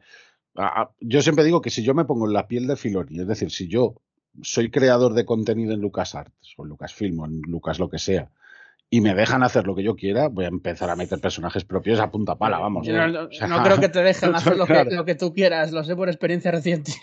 No, no, no lo que, no lo que yo quiera. No lo que yo quiera, pero, pero sí estando en el en el estatus que tiene Filoni Hombre, claro, claro. dentro de. Lucasfilm, joder, tío. No, no aspiro a llegar a ese podría crear nuevos también, tío. El tío ha demostrado que es bueno creando personajes. Podría crear más, tío. No, no siempre estar tan pegado al, al- a los mismos, ¿no? O al mismo. Sí, sí, pod- podría crear más, pero sí, eh, eh, esta es la, la segunda frase que, que dijo él. O sea, los ponemos porque a la gente les gusta. Sí, O sea, a es ver, que esta es la segunda, esta es la segunda siempre historia. O es sea, la, sí- la pescadilla que se muerde la cola. Al final la si tú gente puedes quiere lo ponerlo mismo. porque, claro, al fin- o sea, si tú puedes ponerlo porque estás en disposición de hacerlo, son tus personajes, son tus creaciones y mola que tengan más aventuras. Y la gente te lo Eh, pide a y saco encima todos los la gente te lo pide, pues Claro, ya. botella. O sea, es que, es que no hay más. O sea. Bueno, eh, si os parece, pasamos a la siguiente serie de animación, que bueno, es de Bad Batch, la segunda temporada de Bad Batch, que ya se vea, bueno, estaba clarísimo que se iba a anunciar y que iba a haber el, el tráiler, eh, como hemos visto. Eh, a ver, bueno, ¿qué os parece el tráiler? Eh, la serie se va a estrenar en otoño, tampoco han, han concretado la fecha, supongo que también por lo que digo, por los procesos de postproducción, pero en otoño supongo que entre septiembre y octubre se estrena. También ha confirmado que serán 16 16 episodios, igual que la primera temporada. Eh, y bueno, hemos visto que, que aparece, por ejemplo, el comandante Cody, que ha vuelto a, a- a aparecer, o el Wookiee Jedi Yugi, que aparece también en, en Clone Wars. Eh, lo, lo volvemos a ver aquí. Son así las dos cosas más destacables de- del tráiler, así, que de, de sorpresa. Y, y bueno, a ver, es un poco lo, lo esperable, ¿no? Han cambiado también las armaduras de los, del, del equipo. Yo creo que es lo esperable. Eh, La serie de animación yo creo que se retrasó porque en su día se iba a estrenar yo creo que para verano tal y por, por lo que sea se ha retrasado hasta, hasta otoño. Y, y que va a ser el, el mismo número de, de episodios. No sé qué os, parecido, qué os ha parecido el tráiler. Yo, bueno, ya sabéis que no soy muy fan de la serie, eh, tampoco la odio ni nada, o sea, me la voy a ver de pe a pa, pero... Pero bueno, mm, en el tráiler eh, podemos eh, intuir un poco cómo, cómo se busca ahora la vida el, el- el equipo de Bad Batch y, y que vuelvan a relacionarse con, con gente con clones, como se van encontrando clones como, como Cody. Entonces, bueno, mm, no sé, ¿qué os parece a vosotros? A mí me ha sorprendido que me ha sorprendido que sean 16 episodios de nuevo, porque no sé por qué pensaba que iban a ser menos. Quizá Yo por el calendario, el calendario que tenemos de series y tal, como ya empezamos a, a apretarnos, yo pensaba que esta temporada iba a ser más corta y me ha sorprendido que, que sean otra vez 16 porque, claro, hablamos de cuatro meses de, de serie. O sea, que no digo que me sobren episodios ni mucho menos, porque a mí la serie la verdad es que me gusta, pero, pero sí que pensaba que iban a ser algo más, más pequeño. Y, y veo que no, que siguen apostando bastante fuerte por, por la serie. O sea, yo entiendo que la primera temporada funcionó muy bien y que, y que están bastante a tope con, con Bad Batch. Y, y luego lo que se ve en el tráiler, la verdad, es que me sigue pareciendo que a nivel técnico de tema de animación y tal, eh, sigue también a un nivel alto, ¿no? Yo creo que, que, están apostando mucho por ella, es lo que, con lo que me quedo, ¿no? Que parece que, que los personajes han calado y, y que les está funcionando bastante bien eh, lo que es la serie. Y bueno, lo que me dejó muy loco, muy loco, era el tema de, de ver a Sidious ahí y parece que estaba allí dentro de, de lo que era el Senado, parece que estaba la, la propia Omega y eso sí que me dejó súper súper loco, ¿no? Quiero ver a ver un poco de qué va todo eso porque, porque no me esperaba ver algo así. A mí la verdad que me ha gustado bastante el tráiler. Lo- Tengo que decir que lo único que no me ha gustado es el color de las armaduras. No sé por qué, no, no me gusta. O sea, me gustaba más en plan negro, era más. Les han puesto como, tela también, ¿no? Llevan ya como poncho. Sí. Es como, que se han desmitilado. Claro, como renegados, tío, como fuera de, de, onda, por así decirlo. Claro, es como un poco que, que, yo no sé si son rebeldes o qué son, pero bueno, que están en contra del imperio y van un poco hacia lo loco. Y es verdad lo que decía Paco, a mí esa escena también me dejó, me dejó loco porque a, priori de, de Bad Batch yo espero una trama... Era interesante, la de, la de la primera temporada, sobre todo el tema de clones y camino, a mí me gustó muchísimo, pero también había algún que otro capítulo flojillo. O sea, yo creo que en esta segunda temporada también van fuertes, porque se, se ve, es lo que dice Paco, se ve a Omega en el Senado. Y, y yo creo que, bueno, como relevo de, de, lo que era Clone Wars, yo estoy muy contento con la serie, a mí me gusta mucho. Obviamente no es para mí, o sea, sé que para Locatán sí y para mucha más gente de Twitter, pero para mí no está al nivel de las live action, como es lógico, pero aún así, para mí es un producto muy digno y, tengo ganas de verlo, la verdad. Yo sí que tengo ganas. allí mismo en el escenario dijeron que esta serie no se habría hecho si no es por la aceptación que tuvo la séptima temporada, la que hizo Disney del Clone Wars. Eh, la hicieron a raíz de eso y dijeron que, querían continuar. Yo en, su día yo ya la sabía, ya lo dije muchas veces, que ellos lo que querían era continuar Clone Wars, pero que, bueno, no tenían ya espacio cronológicamente, digamos, que ya estaba tal. Entonces lo que querían seguir el mismo espíritu que es, el, que es lo que tiene, el mismo espíritu y, animación que Clone Wars. Sí, además yo, lo que quiero ver es hacia dónde va. Ah, perdón, perdón. No, no, son comentarios, Randy. Yo me alegré porque lo que veo en Twitter sobre todo es que hay una comunidad de, de, de, Bad Batch que a mí me sorprendió. Sí, que va todo el mundo a una, ¿eh? Va todo el mundo remando a una dirección. Sí, sí, sí, sí, la comunidad de Bad Batch es, es, es bastante grande. Sí, sí, sí, es verdad. A mí me sorprende. Grande y es sólida, sí, sí. sí, o sea, yo, yo, lo que decía es que yo quiero ver hacia dónde va realmente la, la, esta serie, porque nos han dejado un poco en un cliffhanger extraño, ¿no? O sea, nos han dejado con los clones por ahí, se han escapado de camino, han visto la, la, destrucción de las instalaciones de camino, que eso es indudablemente un, un punto que mola ver de, del, del, lore. Nos han dejado ahora con la presentación del Monte Tantis en Wayland. Que, Vemos a Rampar otra vez, tío. Todo guay, tío. Que también a todos nos han dejado. Claro, vamos, posiblemente o, o, seguramente vemos a Rampar también ahí a, a tope. Y encima ahora nos meten a Cody también. O sea, esto ya está empezando a escalar un poco, parece, ¿no?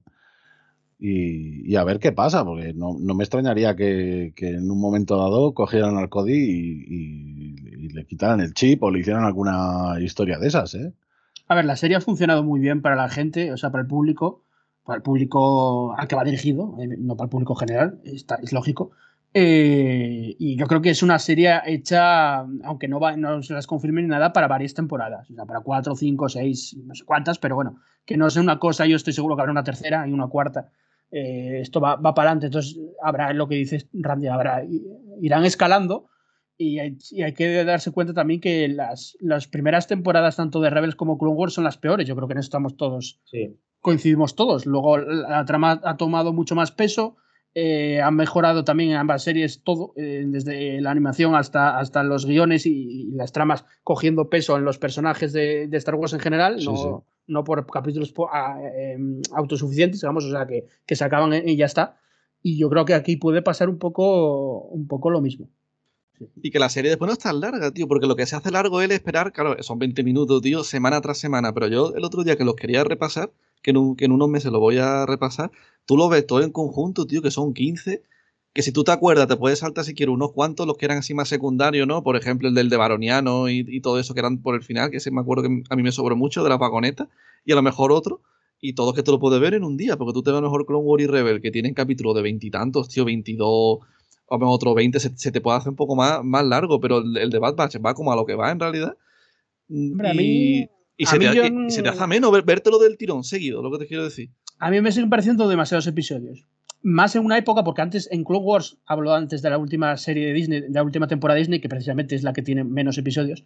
Vivimos en una época que ahora mismo es muy difícil, que las series no tienen 16 episodios, suelen tener 8 o 10, incluso las de animación, ¿eh? Hablo.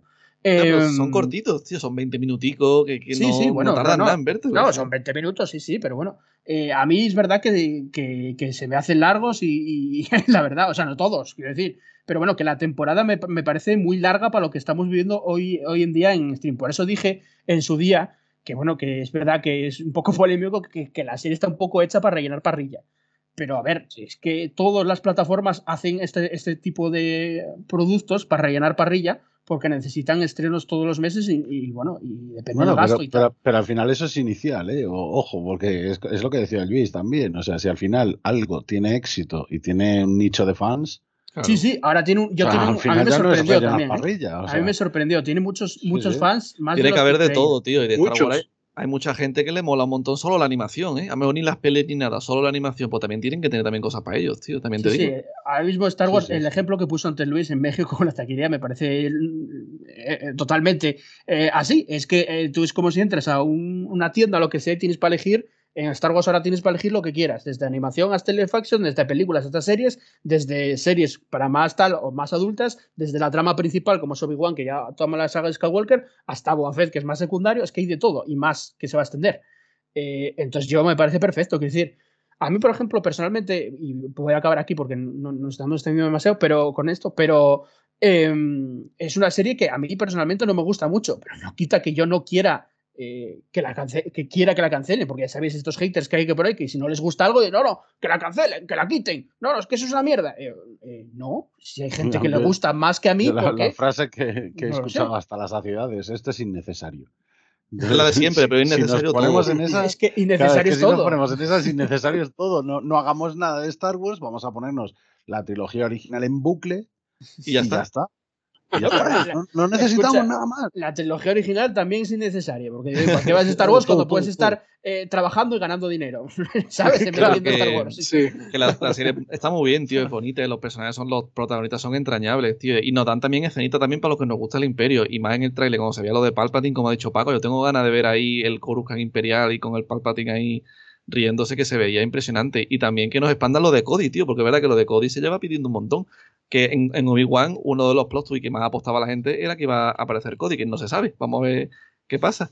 De a ver que ese tío con la relación tan especial que tenía con el Obi-Wan, ¿no? Era más o menos como el Anakin con el Rex, Mm. pues a ver cómo a, a dónde llega el- ese personaje, ¿no? Después de la Orden 66 y tal. Eh, bueno, para acabar las series de animación está la renovación de Star Wars Visions, que también se había eh, rumoreado y aquí está, se va a estrenar en primavera de 2023. Mm, Solo nos han mostrado el logo y sí que nos han dicho, que no he profundizado en ello, por cierto, y quería investigar más, sí que han dicho por ahí que no va a ser solo anime, eh, que querían hacer episodios con distintos estilos de animación, que el anime va a estar muy presente, japonés, pero que también van a hacer estilos de, de animación distintos de otros países y que quieren meter introducir la cultura de diversos países del mundo. Eh, y dijeron, aparte de Asia y, y Japón y tal, como es hasta ahora, eh, pues eh, nombraron Sudamérica. No sé si, eh, pues Eh, hay un mapa ya por ahí que, que se ha filtrado de, de las lentes culturales que, que van a usar. Está Chile ¿Ah, sí? por ahí. Ah, sí, no lo sí. he visto yo. Está España. España. ¿Estáis dispuestos a ver toros espaciales? Está sí? España. Está Sí, Inglaterra, por ahí Francia, miedo me da, claro. miedo me da, ¿eh? Da. espaciales y paella, por favor. Hay, hay buena parte de Europa. está, de y hecho. California también. También, también. Eh, No, y entonces, Francia, bueno, Inglaterra, eh, creo que está India también, Sudáfrica, o sea, hay Eh, muchas Entonces, la- sí. las historias de la primera temporada no las van a continuar, las dejan así. Eso me- eh, de- no, dijeron que había algunas que las querían continuar, eh, que iban a continuar. ¿Ah, sí? Eh, sí, sí, sí, sí, eso lo dijeron. O sea, lo dijeron allí, que El iban a continuar. el del Nine Jedi, tío, ese corto Pero no, di- no di- no- no dijeron cuáles. Es probable que igual en la animación japonesa continúen las que ya hay y luego las otras sean nuevas. El sé, del es Ronin, tío, que, han sacado hasta un libro. El de Ronin tiene pinta de que va, va a seguir. Bueno, pero Ronin, sea, continuable es todo, pero Ronin no es tan continuable igual como en The Nine Jedi, que es una, como parece que, que podían extenderlo que y de hecho ahí, el, ¿no? el creador dijo que, que tenía ya ideas para, para continuar. No lo sé, no lo sé. verdad. Lo bueno de esta Eh, serie, lo bueno de esta serie es, es que como al, no, al ser historias no canónicas, el- el- las posibilidades son infinitas. A mí lo, precisamente yo no soy muy fan del anime. Y de hecho la noticia de que cambien un poco de género y se vayan a otros países, a mí me ha gustado. No digo que odie el anime tampoco, no. A mí me gustaron muchos cortos, pero quiero decir que yo creo que, que al público generalista también habrá gente que le pase como a mí, que el anime, si no eres muy fan, pues a lo mejor te tira para atrás.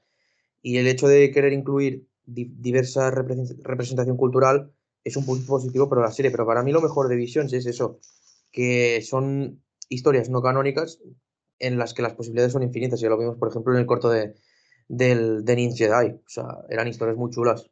Y que creativa, volvemos a lo mismo de antes, como antes decía que, oye, es verdad, están todo el día con Ahsoka o con lo mismo de Rebels y Clone Wars, esto es creativamente hablando, a mí me parece lo más fresco que hay, lo más original que hay. Entonces, volvemos a lo mismo de que mm, tenemos una diversidad, como decía Luis, de postres en los que elegir. Eh, entonces, podemos elegir, oye, ¿estás cansado de Ahsoka y Clone Wars? O a mí no me gusta demasiado de Bad Batch o no me llega. Tienes visions ahí. Eh, tienes visions para, para para cosas creativamente hablando, con, como dice Luis, infinidad, infinidad de posibilidades, meterle mm, culturas de todos los lados, eh, hacer lo que quieras prácticamente. Eh, quiero decir, a mí me gustó mucho su renovación, no, se rumoraba, no era seguro, pero me gustó mucho porque es algo que creativamente hablando tiene mucho valor. Tiene, para mí tiene más valor que el resto en ese sentido. Igual, o sea, es algo nuevo. Y, simplemente señalar que, a ver, aunque hacemos la coña, porque la coña es, lógica, ¿no? El, el, The Jedi Matador, ¿no? Eh, yo creo que lo, más relevante de la serie es que realmente lo que hace es eh, darnos una, visión cultural de, las cosas, no tópica, eh, que, es, que, es, que es la coña que siempre hacemos, ¿no? O sea, vemos que, va a salir España, pues va a salir paella seguro. Yo quiero la pantoja en Twile, ¿eh? Sí, sí, o, sea, o, un, o, un, tablao flamenco. Claro, que no dudo que a lo mejor lo referencien. A, mí, a mí lo que me gusta de, lo que me gusta de Visions es que, que no es una visión de un solo estudio el que lo hace. Exacto. Eso, Es, eso para mí es, es, es, muy importante porque es, es un fenómeno cultural. O sea, como mm. lo, lo, comentaron. O sea, es, es la apreciación de cada estudio o su interpretación de Star Wars. Y a mí me parece eso fantástico. Tampoco soy un fan, muy fan de los, de lo animado, del anime, no soy muy fan, pero no dejo de reconocer que son oportunidades para un despacho que probablemente no sea el mejor del mundo, el más famoso, el de mejor infraestructura, pero es la oportunidad de dar eh, su, propia versión de Star Wars y eso, eso me parece que es valioso. Y a lo largo de muchos años, muchísimos eh, fans pedían Star Wars en anime, pero muchísimos. De hecho, mm. eh, o sea, es una, había cortos de animación que, en YouTube que todo el mundo quería ver en, realidad, vamos. Sí, sí, y desde hace muchos años ya también hay adaptaciones al manga y cosas así que se vienen haciendo precisamente porque se demandan también. Y es un mercado muy grande el, de, el del anime y el Japón, el de los otakus, digámoslo así.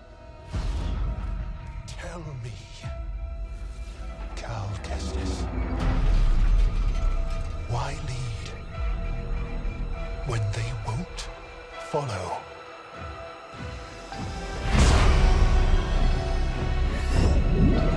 Why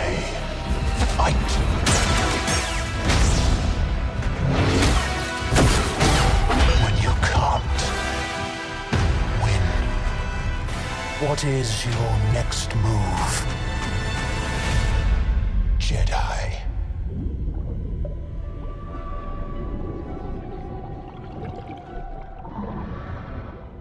Eh, bueno, eh, para acabar, eh, os voy a dejar unos minutos gamers para que habláis del, del, Jedi. Se le, está olvidando, digo, yo creo que el La coleccionista ya fuera de aquí ya. No, no, no, lo dejé, para el final porque, bueno, no, es ni una serie ni un tal, pero, pero es un anuncio potente, un tráiler, es otro de los trailers potentes. Así que, no sé, ¿qué os pareció esta secuela de Jedi Fallen Order que ya estaba casi cantada, el Jedi Survivor? Yui, venga, a tope. Yo primero, vale, vale. Hombre, claro. Eh, nada, yo, esto para mí fue una notición. O sea, yo personalmente eh, entiendo que la gente que no juegue, pues no, pero a los, a los gamers, como has dicho, este juego es. Yo te iba a despertar, ¿eh? Porque era tarde, pero yo te llamo, ¿eh? Sí, no, mira, me, me, escribió Neme. Sí, a las 12 de la noche. por WhatsApp, eh, todo en mayúsculas, en plan chillando, y yo ya iba a dormir. Y sale el tráiler, que menos mal que me avisó porque lo vi cuatro veces antes de irme a dormir. Y la verdad es que el tráiler tampoco es que diga mucho, te presenta un poco un pretexto inicial con el villano y tal, pero lo que más hace es dejarte dudas. Ahora, para mí, más que lo del tráiler, que sí que está bien, pero eso ya, ya lo conoceremos más adelante, para mí lo que más me alegró es la confirmación de, la secuela que estaba cantada. Lo que no sabíamos y, debatimos, recuerdo, en el podcast de, que hicimos de Jedi Fallen Order, que es la primera parte del juego, ahí debatimos sobre cómo podía continuar la, la saga. Incluso hablamos de que a lo mejor iban con otro personaje o o lo hacían de otra manera. Yo recuerdo que debatimos sobre eso. Y la verdad que a mí encontrarme con Cal Kestis, la verdad que me alegró, porque es uno de mis personajes favoritos. No porque sea de los más interesantes, sino porque al final en un videojuego tú, y más en uno de, estos, de estas características que lo buscan desde el primer momento, eh, tienes una conexión con el personaje y evolucionas con él y para mí eso me gustó mucho y por eso Cal, Cal Kestis es uno de mis personajes favoritos, además que es un Jedi de la hostia y mega poderoso. Eso también es verdad porque es, es un videojuego y tiene que tener muchas habilidades y entonces es muy poderoso. Pero la verdad que para mí fue una notición. Eh, yo eh, lo que más esperaba era Andor y, y, el Fallen Order. Pues a mí lo que más me gusta de Star Wars es Rock One y el Fallen Order. O sea que para mí este fin de semana eh, fue la hostia, porque fue la secuela o la precuela de Rock One y la secuela de Fallen Order. O sea que para mí fue un notición y estoy contentísimo. Lo único que, que tengo un poco de miedo y me temo que va a ser así es que dicen 2023, pero yo me vuelo que va a ser mmm, finales de 2023. Así que creo que queda muchísimo para verlo. Pero bueno, lo bueno es que ya está confirmado oficialmente. Jugaremos el juego un par de veces más, hay tiempo, ¿sabes? Sí. De, después de las 500 que lo hemos hecho ya. Paco, A mí- ¿qué te a pareció mí- a ti? Que Skype? Ah, bueno, Que no. Randy, me da igual, cualquiera. Dale, dale, Randy, dale. No, no, no. sí, yo simplemente iba a decir que, que a mí me alegra que, que anunciara la secuela. Eh, no puedo decir que, que no me sorprenda, o, o, o sea, no puedo decir que me sorprenda que, que hayan metido otra vez a Cal después de las declaraciones aquellas de Stig Asmussen que decía que, que cuando acabaron el, el Fallen Order que ya estaban pensando en una secuela. Eh, entonces no puedo decir que me sorprenda. Me hubiera gustado que hubieran pasado de Cal. Esto lo dije yo en su, en su día, pero como a título personal. O sea, no, no porque no me guste el personaje, al contrario, a mí me encanta también Cal Kestis. Y, lo que sí es lo que dice un poco Luis, ¿no? Que nos han dejado con más incógnitas, nos han hecho un planteamiento en plan teaser, en plan dejándonos entrever lo justo y además con una cinemática, que yo no soy muy amigo de que anuncien un juego con una cinemática y que te pongan que no es realmente la versión final del juego, sino que esto es algo que hemos hecho así para prepararlo para, para una exposición rápida y, y fuera. Entonces, no cabe duda de que, de que la cinemática está muy guay, tiene muy buena pinta en términos gráficos, en términos de iluminación, en términos de, pues eso, de técnica de, de, de videojuego, pero habrá que ver luego si el producto final se parece y sobre todo cómo eh, continúa la historia. Ya no tampoco en términos de, historia, que no dudo que se van a correr una historia guay y, muy interesante para los jugadores y sobre todo para la evolución de Cal, sino en términos de gameplay. O sea, yo ese es el problema que siempre le veo a hacer una secuela con un personaje Jedi. Y es que, ¿qué más poderes le vas a poner? Yo ¿O creo ¿Qué que más habilidades le No vas lo a puedes meter? chetar tampoco demasiado, ¿eh? Claro. Yo lo que he leído es que, que iban, a, ina- ina- iban a plantearlo de otra forma. No es oficial, ¿eh? pero l- había rumores primero de que quizá jugabas con dos, con dos personajes. Sí, o sea, sí. ese, y yo creo que puede ser ese, ese personaje que se ve en el tanque de Bacta, puede ser un personaje jugable.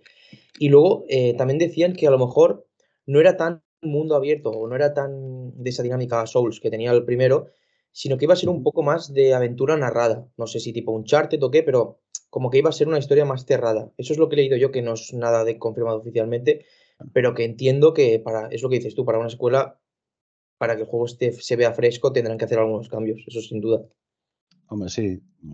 Yo no sé, yo, yo mm, lo que mm, proponía era eso, que, que abrieran más el mundo. Si al final va a ser algo más lineal, pues hombre, no sé si me hace mucha gracia. Pero bueno. Pero luego, independientemente de eso, la cinemática está de puta madre, o sea, es muy chula. Eh, quiero saber más del que- personaje que que, el está ahí que metido dentro del que el- Bacta. Perdona, perdona. Perdón, sí, perdona, Randy. No, no, ya está. Que, que quiero saber quién es el fulano ese de los pelos largos que está ahí metido en el Bacta. A ver si va a Quiero ser el saber que quién es el, el. Pawan ese. No, Es no que eso iba a decir que no es el Gran Inquisidor, ¿eh? Todo el mundo calmarse. Que todo el mundo está diciendo, ya nos van a poner el Gran Inquisidor hasta en la sopa. Que no es, hombre, que es otro paguano. Sí, yo quería decir- imperial. Quería decir que, claro, que un poco lo que ha comentado Luis, ¿no? Que lo importante, sí, bueno, te gusta ver un poco, ver qué, qué se vislumbra ahí, ¿no? En el, en el tráiler. Pero lo importante ya era la confirmación, porque sí, todos sabemos que Fallen Order eh, fue un videojuego que funcionó muy bien, tanto a nivel de ventas como, como entre los jugadores de Star Wars, pues es un título que la verdad es que, que, caló, que caló hondo, ¿no? Eh, incluso los más escépticos, yo reconozco que no, al principio no tenía mucha fe en, este personaje, en Cal Kestis y tal, y luego la historia la verdad es que te atrapa y, es un juego que, que, que, está muy bien, muy bien, todos esperábamos una segunda parte, pero claro, sabemos cómo, cómo es esto últimamente, ¿no? Los videojuegos ya son grandes producciones, son eh, juegos, incluso aunque el juego no sea un triple A de libro, pero aún así un juego medio ya, ya lleva mucho, conlleva mucho trabajo, equipos de trabajo muy grandes, los tiempos se dilatan, ya sabemos que un juego con una calidad notable requiere de entre 3 y 5 años de trabajo y el miedo que yo tenía era, eh, aunque se, se, suponía que EA ya estaba trabajando en, en, la, en la secuela,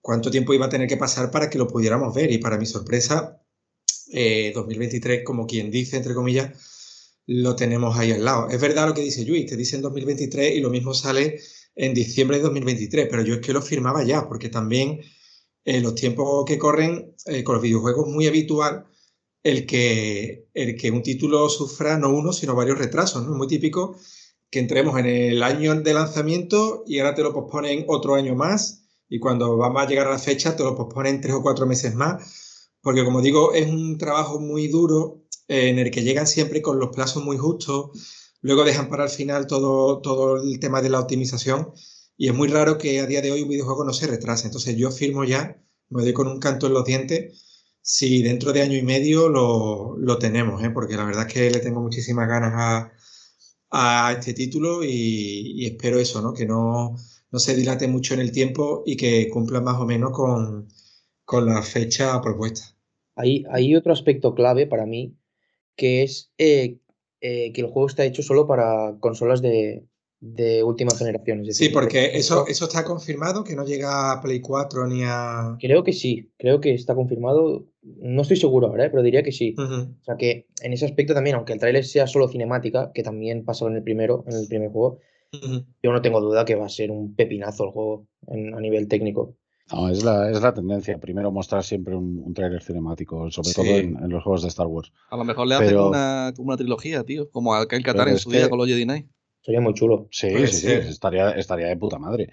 Sí. La, cuestión, la cuestión es, eh, al respecto de, de, las consolas de nueva generación, es que ya va tocando.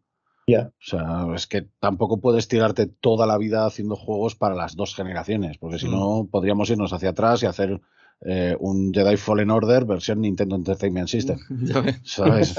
Entonces no, no, tiene puta lógica que, que a estas alturas. al final. A ver que los retro, los retro games están también muy de moda. O sea, también molan y, y tienen su nicho de, de, gente y todo el rollo. Pero coño, o sea, si estás apostando por, por tecnología, pues lo claro, lógico si es tirar para adelante, no para atrás. Si lo haces intergeneracional, al final un poco lastras el. La versión de nueva generación la lastras un poco. Claro. Eh, entonces o eso, que... o, haces, o haces como en el de Force Unleashed, haces una versión diferente para cada juego. Y, y, claro, luego te pones a comparar versiones y es que esta es mejor que esta otra porque. Como si yo te dijese no cómo era el poder de la fuerza no sé. de la Wii comparado con el de la Play 3, se te muere, se da la pena. ¿eh? Claro, uh -huh. claro. Pero, pero, por eso mismo, entonces, una de dos, o eliges ir ya a lo seguro, centrar el desarrollo, además, porque es lo que decías tú, Paco, o sea, los desarrollos cada día o sea, cada, cada año que pasa son mucho más, más grandes, sí, mucho sí. más largos, exacto, más, más, requieren más tiempo. O sea, a mí ahora mismo lo que precisamente me parece bien es que no anuncien una fecha definitiva para ninguno. O sea, que no te digan, esto va a estar en 2026. Porque a lo mejor llega 2026 y surgen muchos problemas o, o, o tienen que pulir ciertas cosas que, que, lo echan para atrás y lo retrasan. Lo que le pasa al Eclipse ese, que... ¿te acuerdas? Eclipse estaban diciendo que, claro. que, bueno, después, después lo desmintieron un poco, pero empezaron a decir que le quedaban todavía cinco años de desarrollo. Luego dijeron que no, que el desarrollo, el desarrollo claro. va bien y que en un par de años o tres estaría, pero estaban ya rumoreando que podía ser para, no sé si dijeron el, el 2020. 26, 27. 26 o 27. Yo, yo escuché 27 así. por ahí, o leí 27 uh -huh. por ahí en algún lado. Pero es que, independiente, claro, pero es que eh, eso, eso, es lo que se tarda en hacer un juego de, de según qué dimensiones. Uh -huh. O sea, es que, es que no hay más. O sea, y hay juegos ahora mismo que, que tienen un, un, alcance muy grande. Un alcance me refiero al, al propio juego, no, no, al alcance de proyección de, de ventas, sino al, al, propio juego que es muy ambicioso. Pues yo qué sé, te pones en, juegos como Star Citizen, que es una barbaridad lo que están haciendo ahí. Claro, Star Citizen lleva 10 años en desarrollo y los que le queda. Y otros 50 que le quedan. Los que le queda. Entonces, Ese claro, juego lo va a poder jugar mi, vamos, el hijo claro, de mi hijo. Pero, pero, es que esa es la, la, la, la cosa de, de, los desarrollos de según qué tipo de juegos. Entonces, en un triple A sí que es cierto que cuanto más lineal, en el sentido de que eh, cuanto menos mundo abierto sea, eh, más centrado está el desarrollo. Hmm. Eso es cierto, porque te centras en, el diseño de niveles, te centras en el diseño de habilidades, en la progresión del personaje, en los enemigos, en ciertas cosas, te centras también en la narrativa, que, no tienes que, alargarla tanto. Y, sin embargo, si hacen una cosa tipo Assassin's Creed, por ejemplo, pues ahí tienes que poblar los mundos de mil historias y muchas veces te vas a encontrar errores, pero porque eh, es imposible eh, en, X tiempo, eh, en un tiempo muy delimitado, sin retrasarlo, encontrarlo todo. Porque te, vuelves loco para repasar absolutamente cada, cada, cosa una por una. Entonces, pues bastante es que los, la gente de, de, los Assassin's Creed de, Ubisoft se le ocurra que flipas, lo tiene dominado y entonces ya te pueden sacar un Assassin's Creed cada prácticamente cada año. Cada año, sí. chicos. Una cosa es esa y otra. Tenemos que ir terminando, ¿no? Luis, si queréis decir algo. Nada, no, era un pequeño apunte que, como ya hicimos en el podcast de Jedi Fallen Order, a mí me gustaría de verdad recomendar a la gente que no juega videojuegos que se busque en YouTube eh, la historia del Jedi Fallen Order, la primera parte de este segundo que se anunció, porque aunque no lo juegues, la historia es, muy jugosa, es muy interesante y, no, y viene a ser lo mismo pues que un, poco una serie de animación. O sea que yo de verdad... Sí, también que escuchen nuestro podcast sobre el Jedi Fallen Order, claro. Hay que darles un poco de publicidad para, el, para la jefe Eh, bueno, eh, nada, pues esto ha sido un poco todo un resumen en forma de podcast de la Star Wars Celebration de Anaheim de California. Eh, todos estos anuncios, estos trailers, las series de animación, las series live action, creo que ha estado muy bien en general. Creo que ha sido una. No ha sido de estas, bueno, que igual hay celebraciones o convenciones que dices tú, ostras, me ha decepcionado. Yo creo que no, no ha decepcionado. yo lo único que he hecho en falta, como dijo Paco antes y que hablamos antes, era el acólito, que no sé por qué motivo no, no han nombrado nada del acólito, eh, o la colita, no sé cómo se llama. Eh, pero bueno, eh, tampoco pasa nada, yo creo que ha sido una buena celebration. Y yo es que debe ser la séptima vez, pero voy a darle otra vez las gracias a Luis por, aquel, por la super mega representación que hizo allí de la Faragua en, en directo, mm, que fue una auténtica bestialidad en retransmisión. Fuimos ahí tendencia en Twitter ese día bueno, entonces mm, dar las gracias a, eso, ¿no? A Luis por la celebration. Y nada, las gracias al resto, a, todo el mundo que nos escucha los podcasts. Eh, mm, es que además pasa mañana volvemos a estar aquí para hablar de Obi-Wan, para el tercer episodio de Obi-Wan. Esto es un non-stop. Eh, estas semanas. Este fin de semana ha sido una auténtica locura. O sea, es que yo, vamos, ni, comía, ni cenaba, ni, ni nada. solo, solo atendía esto. Así que, bueno, gracias a todo el equipo, eh, gracias a Neme por estar con nosotros. Nada, vosotros, tío. Si, no, ni 24 horas vamos aquí otra vez. Aquí esto es un no parar. Yo solamente quería terminar, tío, diciendo que ha sido un placer estar aquí y compartir todo esto con, vosotros y la experiencia. La verdad que ha sido una semana muy divertida y hemos estado como niños chicos con el móvil flipando con los trailers, que a mí me encanta ver ese espíritu tan fan que tenemos aquí. Y quería terminar diciendo, tío, que deberíamos ser un poquito más agradecidos con, todo esto que nos dan, tío, y todo. Y la temporada tan buena que nos viene de Star Wars, tío, porque yo viví una, una época chunga de Star Wars y aquí vosotros también la habéis vivido, que es que al año no había nada. Empezaba el año, acababa y lo único que salía de Star Wars era un cómic, uno. Y no había ni videojuegos, las pelis ni idea, y entonces era muy, muy, muy chungo porque era siempre tener lo mismo durante varios años seguidos. Así que ahora que tenemos para todo el mundo, tío, para todos los colores, para el que le guste lo que sea, pues deberíamos no ser tan, tan, tan exigentes y, estar agradecidos, tío, porque esa época yo recuerdo que es que era siempre jugar al mismo juego de Star Wars durante años porque es que no había otro. Y todavía pasa, porque de juego de Star Wars está el Fallen Order, que es un, rayo en el cielo, pero que no hay tanto como debería de haber. Está el, consejo del día de Neme, hacerle caso, que Neme sabe. Eh, yo, bueno, yo, también tengo un consejo, yo también tengo un consejo que, pero además no es, eh, confieso, no es mío, yo lo, lo escuché de, de, Kathleen Kennedy eh, y decía algo muy simple, Star Wars es unión, Star Wars es amor, y Star Wars tiene los mejores fans del mundo. Los mejores fans de alguna saga, película, serie o lo que sea son los de Star Wars. Y yo, mi punto de vista, tiene toda la razón del mundo.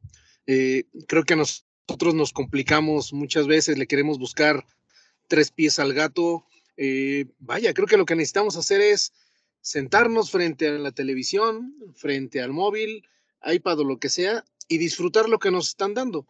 Y me parece que si disfrutamos lo que nos dan, si lo vemos, podrán no gustarnos, repito, vaya, vamos a disfrutarlo, nos lo están dando, vamos a disfrutarlo, ya lo tenemos ahí. Es una época que en mi, en mi, para gente de mi edad, vaya, no teníamos eso ni de broma, o sea, era solamente ahí un recuerdo de, de, de, de, lo que habíamos vivido de pequeños, pero hasta ahí se quedó. Ahora lo tenemos, disfrutemos. Eh, realmente los, los, los fans lo vamos a apreciar, lo que nos manden, lo vamos a apreciar y le vamos a encontrar el gusto. Y vaya, creo que eso es lo importante. Eh, para mí fue un honor reportar desde allá, de verdad que también era una emoción compartirles ustedes y ustedes se estaban volviendo locos porque todos me, todos me preguntaban cosas, todos comentaban cosas, vaya, eso le puso un sabor único a esto.